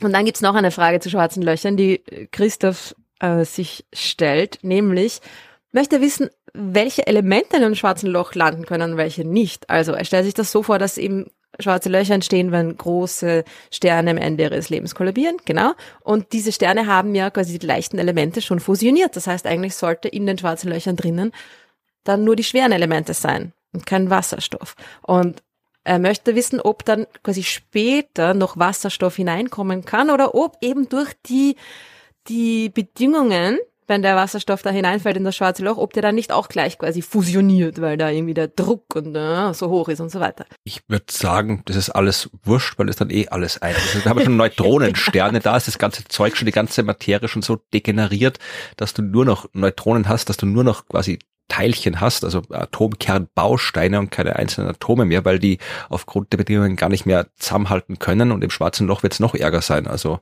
da wird es genau. überhaupt nichts mehr geben außer Teilchen.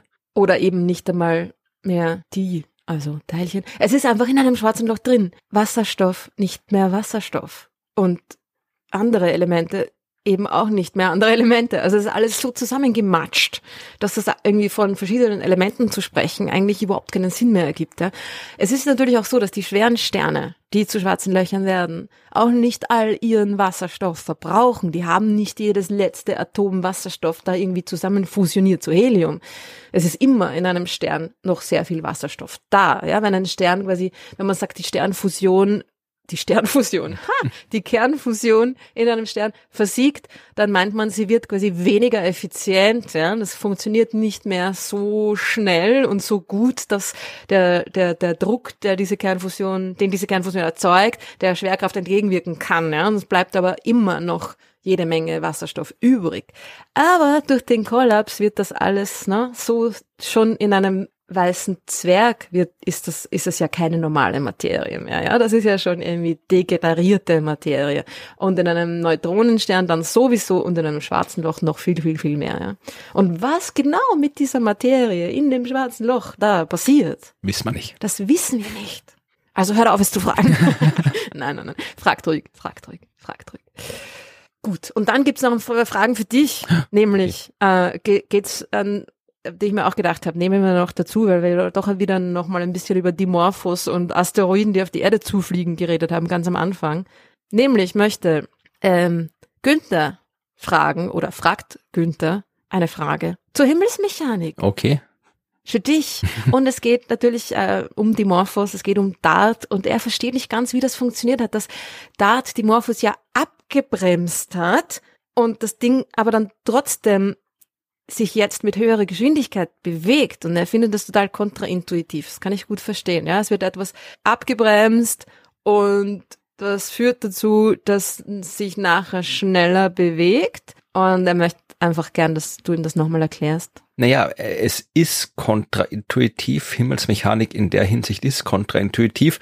Äh, und wenn man jetzt äh, mal von den Asteroiden weggeht und sich vorstellt, das was in den Science-Fiction-Filmen passiert, wo die Leute mit den Raumschiffen durch die Gegend fliegen, äh, in echt im Raumschiff durch die Gegend fliegen, ist viel, viel schwieriger, weil man da genau diese kontraintuitiven Dinge berücksichtigen muss. Also äh, tatsächlich ist es ja so, wenn ein Objekt näher an einem anderen Objekt dran ist, ist die gravitative Anziehungskraft zwischen den beiden größer. Ja, das heißt, wenn Didymos näher an, nee, Dimorphos, Entschuldigung, also wenn der Kleine näher an den Größeren rankommt, dann spürt er mehr Gravitationskraft und diese stärkere Gravitationskraft führt dazu, dass er sich schneller rundherum bewegt. Wie kriege ich den jetzt aber dorthin? Also ich kann ihn hinschieben, ich kann ihn abbremsen. Wenn ich ihn abbremse, dann wird er zwar kurzfristig abgebremst, kommt dadurch kurzfristig näher an das Ding ran, aber dann durch diese Beschleunigung, äh, die er spürt, die stärkere, bewegt er sich halt dann schneller rundherum. Das ist, wie gesagt, kontraintuitiv. Man kann sich so ein bisschen vorstellen mit diesen Dingern, falls Günther die kennt, die in den Museen, äh, mhm. Zoos oft rumstehen, wo man so Geld reinschmeißen kann und dann kreist das Geld da so rundherum, ja, und die Geldmünze, die Geldmünze, die Münze, und äh, bis sie dann irgendwann unten in so einen Trichter reinfällt. Habt ihr sicher alle schon mal gesehen. Das macht man halt, ja, da kann man so ein bisschen so Gravitationspotenzial veranschaulichen. Und da ist es auch so. Also wenn der noch außen, weit außen kreist, ähm, wenn die Münze weit außen kreist, bewegt er sich langsam und wird umso schneller, je näher sie unten ans Ende des Trichters kommt. Und da kann ich mir auch jetzt denken, okay, wenn ich das oben reinschmeiße, dann macht die halt so eine ganz normale Bahn rundherum und wenn es keine Reibung geben würde, dann wird die auch nicht weiter nach unten sinken, sondern mit konstanter Geschwindigkeit da rumkreisen und diese konstante Geschwindigkeit, die wäre halt umso größer, je näher sie an dem Loch dran ist. Aber ich kann mir auch vorstellen, ich ja schnupp, schips, schnups, chips, schnips, schnaps, was auch immer, ich schnipse, Schnaps. ich schnipse die Münze ein bisschen an, bremse sie ein bisschen ab, dadurch verliert sie an aktueller Geschwindigkeit, ja, und hat dann eben nicht mehr die Geschwindigkeit, um die Umlaufbewegung aufrechtzuerhalten und rutscht dann quasi direkt runter Richtung Loch, ja, und kriegt dann vielleicht beim Runterrutschen wieder, nimmt sie ein bisschen Fahrt auf und kann sich dann wieder so ein bisschen rundherum bewegen, aber jetzt schneller, weil sie eben schneller sein muss, weil sie näher dran ist. Es ist mhm. ohne Mathematik schwer intuitiv zu erklären, was da abgeht, aber wenn Günther jetzt ein besseres Gefühl hat, soll er Bescheid sagen und wenn er immer noch nicht weiß, worum es geht, dann kann er gerne nochmal schreiben, dann probiere ich es nochmal mit mehr Vorbereitungszeit, das äh, genauer genau. zu machen. Aber ich, das Beispiel finde ich super, ich habe auch gerade reingedacht an diese Trichter. Das, ähm, eigentlich ist es ja genau das, was passiert, weil das, was dieser Münze passiert, ist, dass die Reibung sie abbremst. Ja. Also es ist eigentlich genau das Gleiche. Das recht, und durch ja. die, durch das Bremsen durch die Reibung wird die Münze schneller, weil sie sich irgendwie näher ran bewegt. Ja? Also es ist, eigentlich passiert da genau das Gleiche. Du hast recht, das ist ein sehr, sehr gutes Beispiel, das merke ich mir. Mhm. Und dann gibt's noch eine Frage, die auch ein bisschen was mit ähm, Dimorphos und Didymos zu tun hat. Fand ich eine lustige Frage. Sören wollte wissen, was denn passiert, wenn nur einer von den beiden jetzt, sagen wir mal, auf der Erde einschlagen würde. Also wenn der Asteroid auf der Erde einschlägt und der Asteroidenmond aber nicht. Was würde denn mit dem Asteroidenmond passieren? Das ist eine sehr, sehr äh, hypothetische Frage, weil das passiert eigentlich nicht. Also du hast halt äh, einen Doppelasteroid, eben nehmen wir Dimorphos und äh, Didymon, nee, Didymon, Didymos, nehmen wir die zwei. Ich, hätte, ich finde, er hätte Didi Moon irgendwie beibehalten sollen als Name. Das wäre klarer gewesen, oder? Ja. ja. also, aber die beiden sind ja nicht weit auseinander. Was sind die auseinander? Kilometer oder so höchstens, oder? Ich habe die Zahl jetzt nicht im Kopf, aber größenordnungsmäßig ungefähr. Und äh, die bewegen sich aus Sicht der Erde als eins. Ja, also aus Sicht der Erde, die Gravitationskraft ist es einfach ein Drum, so wie das vorhin erzählt hast mit den Sternen. Ja, wenn man da nicht genau die Auflösung hat, denkt man halt, da ist ein fetter Stern mit tausend Sonnenmassen. Erst wenn man genauer hinschaut, sieht man halt mehr. Und so, äh, wir würden quasi aus Sicht der großen, großen Erde, ist es wurscht, ob diese Masse, die da jetzt rumfliegt, äh, jetzt aus zwei Brocken besteht oder aus einem Brocken. Ja, also das ist halt äh, der Abstand zwischen den beiden ist so gering, dass das da keinen großen Einfluss hat. Das heißt, was passieren wird, ist, das krachen beide auf die Erde. Ja, und dann hast du zwei mhm. Krater nebeneinander und sowas sehen wir auch. Also wir haben durchaus äh, Krater, die wir sehen, auch auf der Erde, auf dem Mars, äh, wo man wirklich sieht, okay, da muss ein Doppelasteroid runtergekommen sein, weil die halt wirklich so nebeneinander liegen, wie halt äh, bei einem Doppeleinschlag sind und auch gleich alt sind und so. Also wir sehen, dass sowas passiert. Äh, ich wüsste spontan keinen Weg, wie man äh, auf natürliche Weise äh, den einen vom anderen vor einem Einschlag abtrennen könnte. Da braucht man noch dann irgendwie, also vielleicht kommt der Mond vorbei und dann wird irgendwie vom Mond der eine weggezogen und nur der andere schlägt ein. Aber es muss schon sehr, sehr kompliziert sein, das zu machen. Und ja, was dann passiert ist, ja, was wird passieren? Also der fliegt halt vorbei oder wird wieder weggeschleudert, so halt dann die, die Anziehungskraft zu seinem Hauptasteroid fehlt, dann wird er halt von der Gravitationskraft der Erde, wenn er nicht einschlägt, wird er halt weggeschleudert und fliegt irgendwo anders hin. Das ist so, was ich jetzt so sagen würde. Aber es ist eigentlich kein realistischer Fall, dass bei einem Doppelasteroid einer nicht einschlägt. Wenn die in, in den meisten Fällen oder in den aller, allermeisten ja. Fällen krachen die einfach beide voll in die Erde hinein. Die sind fix zusammen, ja, in guten wie in schlechten Zeiten. das ist eher, sind eher schlechte Zeiten für ein Asteroidenpaar, wenn es auf die Erde zurast, ja. Händchen haltend. oh, gut, bevor wir da jetzt noch zu sentimental werden, kommen wir zum nächsten Programmpunkt. Ja. Was gibt's denn Neues von der Sternwarte? Ja, in Neues von der Sternwarte gibt's heute mal ja Neues davon, wie man von der Sternwarte vielleicht wegkommt, beziehungsweise um das. Wir haben es geschafft. Nein, also, also ich habe mit Eve darüber gesprochen. Ja, man studiert ja nicht unbedingt äh, aus reinem Spaß an der Freude, beziehungsweise macht man das auch, aber meistens möchte man ja später einen Job haben und für solche Jobs muss man sich bewerben und Bewerbungen sind durchaus auch ein Thema, das äh, ja im Studium relevant ist, weil vielleicht muss man auch sich neben dem Studium Geld verdienen, muss man sich auch bewerben und Evi hat sich beworben und darüber habe ich mit ihr ein bisschen gesprochen. Wir sind bei Neues von der Sternwarte mit Evi. Hallo Evi. Hallo Florian. Und heute reden wir ein bisschen was über Neues von der Sternwarte, aber eigentlich reden wir darüber, wie man von der Sternwarte wegkommt, weil wenn man ein Studium macht, dann macht man das ja, damit man später auch einen Job hat, der auf dem Studium basiert oder nicht, je nachdem, aber manchmal muss man sich auch während des Studiums um einen Job kümmern. So oder so gehört die Suche nach Jobs zum Studium dazu. Und wenn man einen Job haben will, muss man sich meistens bewerben. Man kriegt den ganz, ganz selten einfach so angeboten. Und über Bewerbungen sprechen wir heute, weil du hast dich beworben. Ja, richtig. Ich habe ein paar Bewerbungen laufen. Und zwar ist es ja so, dass ich habe meinen Master jetzt äh, im Juli, ähm, im Juni fertig gemacht und äh, eben im Bereich Wissenschaftskommunikation. Und mein aktueller Arbeitsvertrag läuft ja auch mit Ende des Jahres aus. Und ja, deswegen habe ich mich jetzt ein bisschen auf die Suche gemacht, was für Job es, Jobs es denn im, im Wissenschaftskommunikationsbereich gibt. Die sind ja nicht so weit gestreut. Und was hast du gefunden? Äh, ich habe tatsächlich ähm, zwei sehr interessante äh, Stellen gefunden, ähm, wobei ja, also die eine ist in Deutschland und die andere in Österreich. Das, da sieht man eben schon, wie weit die gestreut sind, die Stellen. Also die eine ist aber sehr interessant, die ist in München äh, am Max Planck, also bei der Max Planck Gesellschaft ist es ja dann, das ist ja dann nicht das Institut, sondern die Gesellschaft. Und ähm, ja, und da wäre der Job eben als Wissenschaftsredakteurin ähm, im Bereich Astronomie sogar, also das würde mir natürlich extrem gut gefallen, aber auch mit ähm, Physik und ähm, Chemie dabei.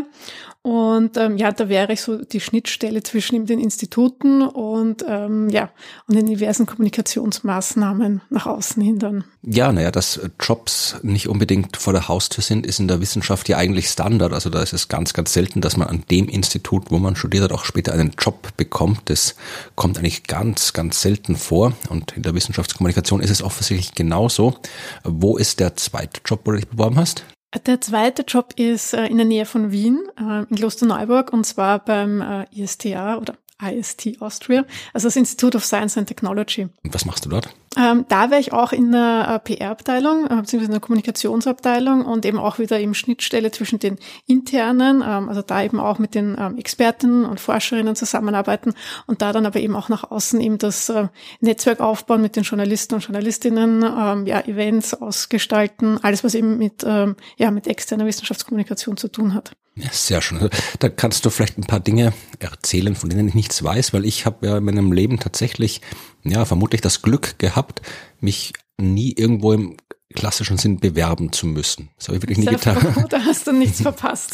Also ich habe halt an der Sternwarte in Wien gearbeitet, in der Sternwarte in Jena, an der Sternwarte in Heidelberg, aber die Uni-Jobs, die Ja, funktionieren. aber da hast du dich ja auch beworben, oder? Ja, nicht so wirklich. Also ich habe mich zum Beispiel für Jena, da hat irgendwie der Typ, der nachher mein Chef in Jena wurde, eine neue Professur da bekommen und sich eine Arbeitsgruppe aufgebaut und hat irgendwie jemanden gesucht, der Ahnung von Himmelsmechanik hat und hat meinen Chef aus Wien gekannt und hat gesagt irgendwie hier, ja, ob ich mal vorbeikommen will. Und dann bin ich halt nach Jena gefahren, habe dort einen Vortrag gehalten, habe mit den Leuten dort geredet und das war es im Wesentlichen. Dann habe ich den Job gehabt.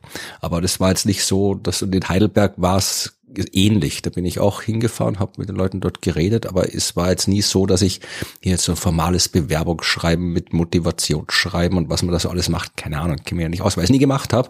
Und äh, ja, danach nach Heidelberg habe ich mich selbstständig gemacht und da muss man sich dann nicht mehr bewerben.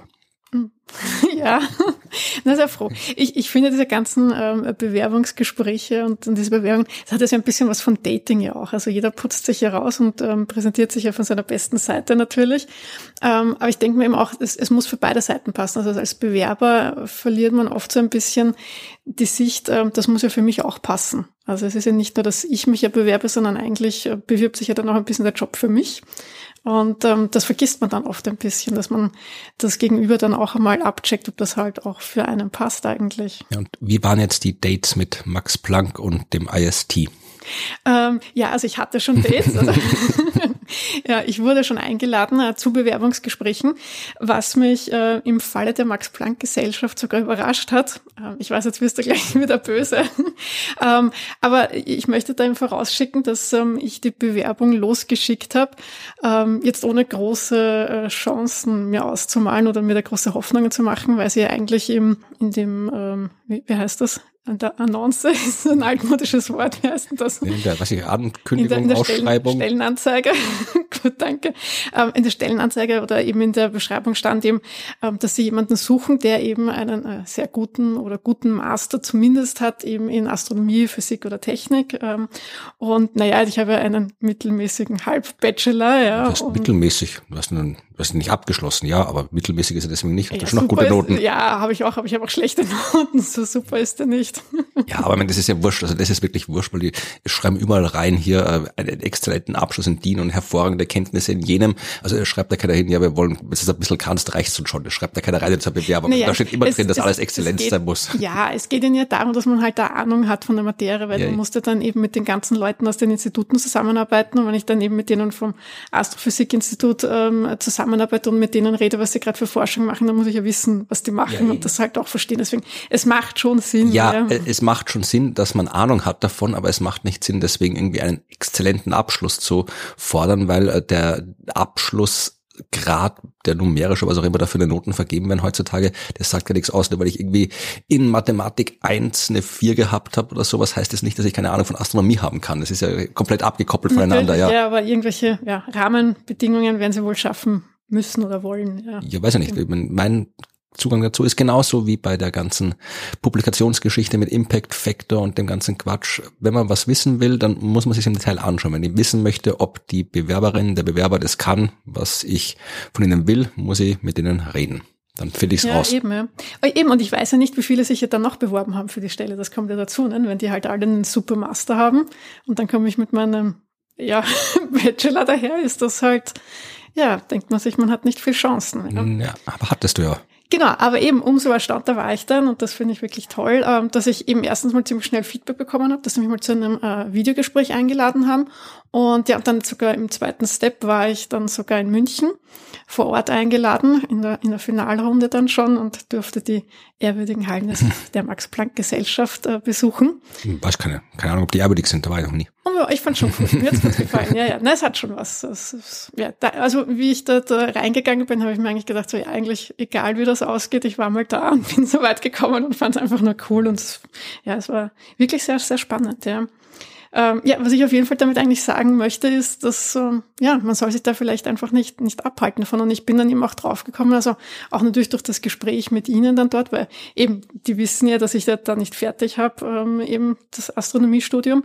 Ähm, Aber vielleicht suchen sie eben auch andere ähm, Fähigkeiten, die man eben hat, weil ich habe halt trotzdem natürlich 15 Jahre Berufserfahrung. Äh, ich habe halt schon was auch vorzuweisen, ja, und habe dann eben vielleicht andere Kompetenzen, die sie eben brauchen, ja, die man eben braucht im, äh, im Umgang in der Zusammenarbeit mit den Instituten, äh, mit den äh, mit mit den Medien, wenn man da eben kommunizieren möchte. Und da habe ich dann eben vielleicht andere Fähigkeiten und Kompetenzen, die sie jetzt vielleicht gar nicht so am Schirm hatten, wie sie die Job Description ausgeschrieben haben und äh, ja, die ich dann vielleicht mitbringe. Also ich habe eh auch gesagt, wahrscheinlich bin ich jetzt nicht die typische Kandidatin, die sie sich vorgestellt haben, aber ich dürfte dennoch interessant für sie gewesen sein. Ja, schauen, beim IST lief's ja, da lief es ähnlich gut. Also ich bin total überrascht. Keine Ahnung, was da äh, los ist. Die haben sich auch total schnell gemeldet. Wobei da habe ich ähm, mir ein bisschen mehr Chancen auch von, von Anfang an ausgerechnet, weil da ähm, die Beschreibung halt schon passend zu, zu mir war. Also eben mit einem Background schon im Kommunikationsbereich. Ich habe zwar jetzt PR noch nicht gemacht, aber ich habe ja eben ja, in Krems ja ähm, mit der Wissenschaftskommunikation den Schwerpunkt ja auch PR gehabt. Also von, von dem her, das hat schon ganz gut gepasst und, und von dem her hat es mich auch sehr gefreut, dass die da jetzt so schnell Interesse gezeigt haben und mich auch schon eingeladen haben. Also und da bin ich auch schon in der zweiten Runde. Ja, also warst du auch in den ehrwürdigen Hallen. Wie ehrwürdig ja. sind die dort? Äh, die waren nicht ganz so ehrwürdig. okay.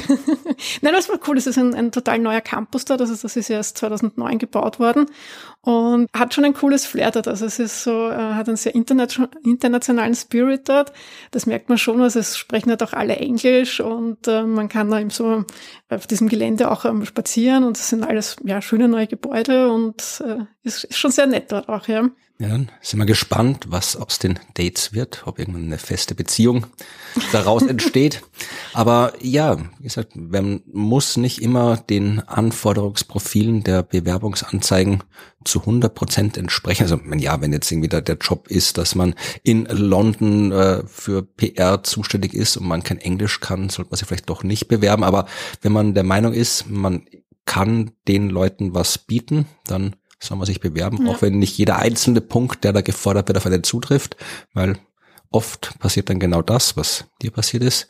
Dann stellen die fest, dass man eigentlich eh ziemlich cool ist und wunderbar auf den Job passt, auch wenn man das ein oder andere Kriterium vielleicht nicht exakt erfüllt. Genau, ja. Also ich, ich denke auch, man sollte sich da nicht äh, entmutigen lassen. Ich glaube, wichtig ist, wenn man eben die, diese äh, Jobbeschreibung äh, sich durchliest und man für sich selber merkt, das begeistert mich, ja, oder das kann ich mir urgut vorstellen. Und äh, also wenn man halt spürt, da tut sich was in einem, ja, und, ja, dann sollte man sich bewerben und es einfach darauf ankommen lassen. Wenn es dann nichts wird, dann ist es eh nichts geworden, aber dann weiß man es zumindestens und man hat es zumindest probiert. Genau, weil wenn man es nicht probiert, dann kann überhaupt nichts werden.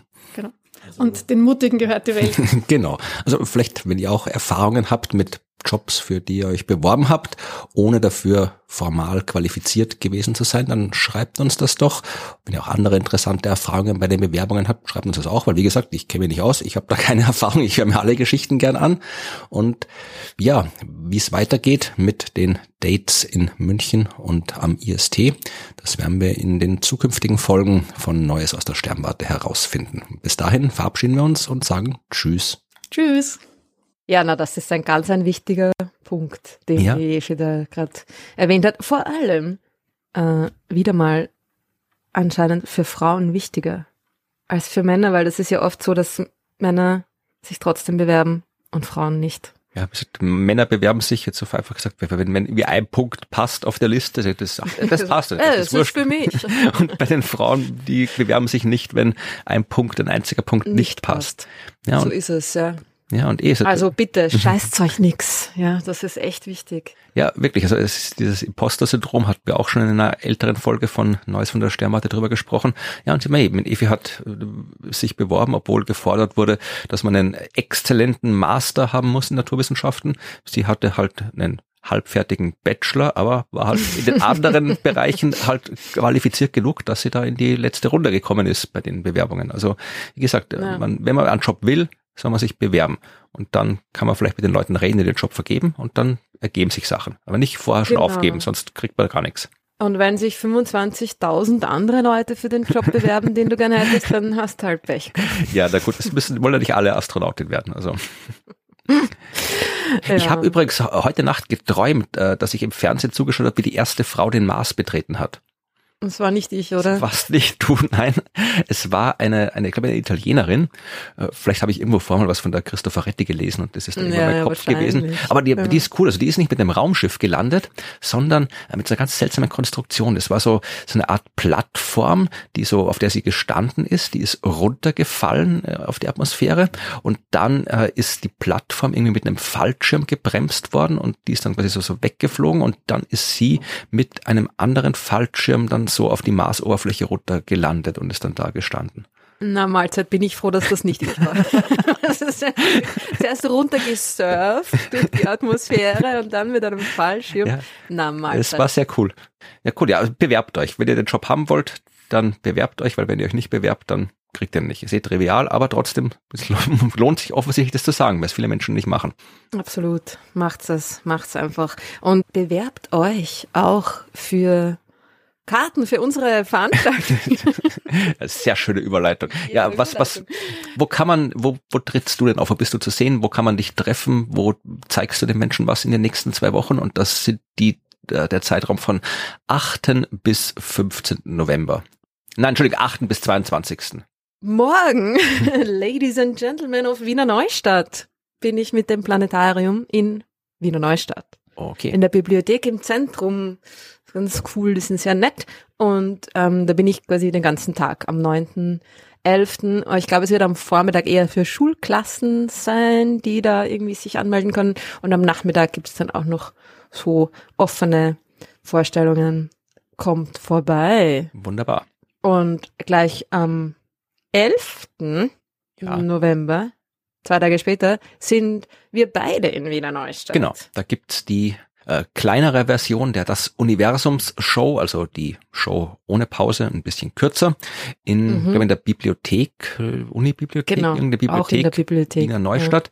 Ja. Eintritt ist frei übrigens, ja, also ihr müsst einfach nur Ja. kommen. Ah, wirklich? ich habe das, soweit ich es verstanden habe, auf der Homepage stand, Eintritt ist frei. wow. Ja, wie man gedacht. Okay. Ja, also kommt Cool. da, da könnt ihr uns sehen. Würde uns freuen, wenn zahlreiches Publikum erscheint in Wiener Neustadt. So ist es. Sonst noch was von dir oder Und dann, ähm, hast du noch ah nein, dann bin ich, haha, dann bin ich auf Kur. Nein, nein, ich, Kur? so alt bist du doch nicht. ich bin auf äh, äh, SVS Gesundheitswoche. Ja, ich habe ein bisschen mehr zu tun. Also gleich heute, also für die Kurzentschlossenen in der Hörerschaft, heute Abend findet die Steiermark-Premiere des neuen Science Buster Programms statt. Planet B spielen wir heute Abend in der Listhalle in Graz. Also wenn ihr noch Zeit und Lust habt, kommt vorbei. Gibt noch Karten heute Abend am 8. November.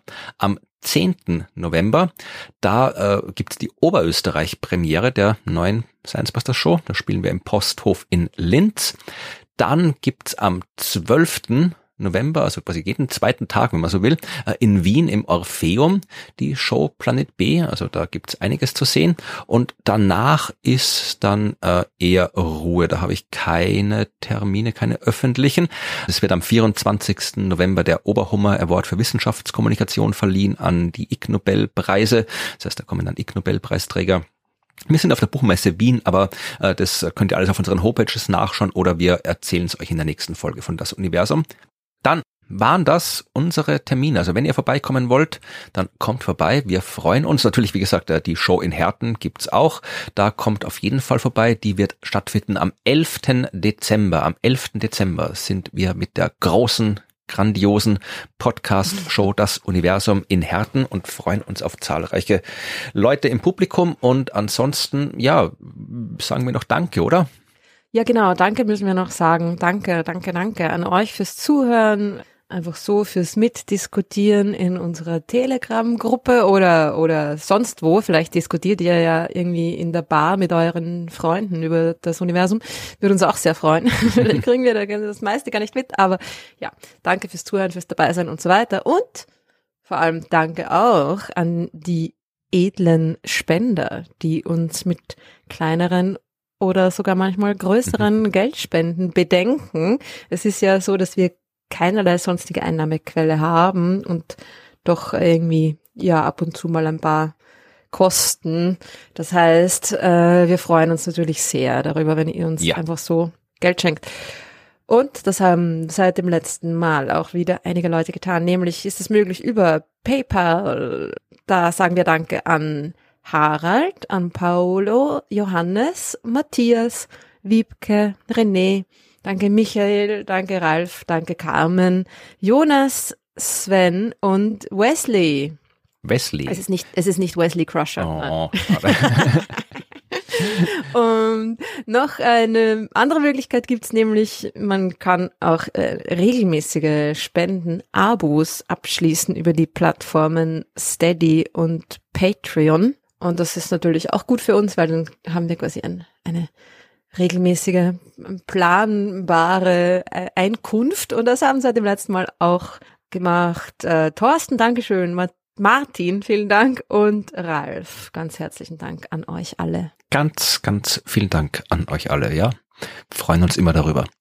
Gibt sonst Ja. noch was, was wir zu glaube, bewerben das war's. Na, jetzt müssen wir ja beide nach Graz. Genau, ja, weil das ist schon vorbei, wenn ihr das hört, aber wir müssen wieder Fernsehfolgen aufzeichnen, genau, die es dann wieder im Ja, Fernsehen ja. zu sehen gibt. No rest for the wicked. Ja, es wird spannend. man da auf ja, Englisch. Genau. Ruth wird musizieren, ich werde Sachen anzünden und Radfahren. Äh, Das wird spektakulär alles, ja. Euch Also musizieren ist ein bisschen übertrieben. Erwartet euch nicht zu viel, aber ähm, ja. alles für die Wissenschaft. Ja. Alles für die Wissenschaft. Wir werden darüber berichten, ob äh, Ruth in der Top 10 gelandet ist, ob ich äh, mehr angezündet habe als vorgesehen, wenn wir das nächste Mal unsere Podcast-Folgen aufnehmen und hören könnt ihr das dann in zwei Wochen, wie immer, jeden zweiten Dienstag. Und bis dahin verabschieden wir uns und freuen uns aufs nächste Mal. Macht's das gut. Tschüss. Genau. Bis dann.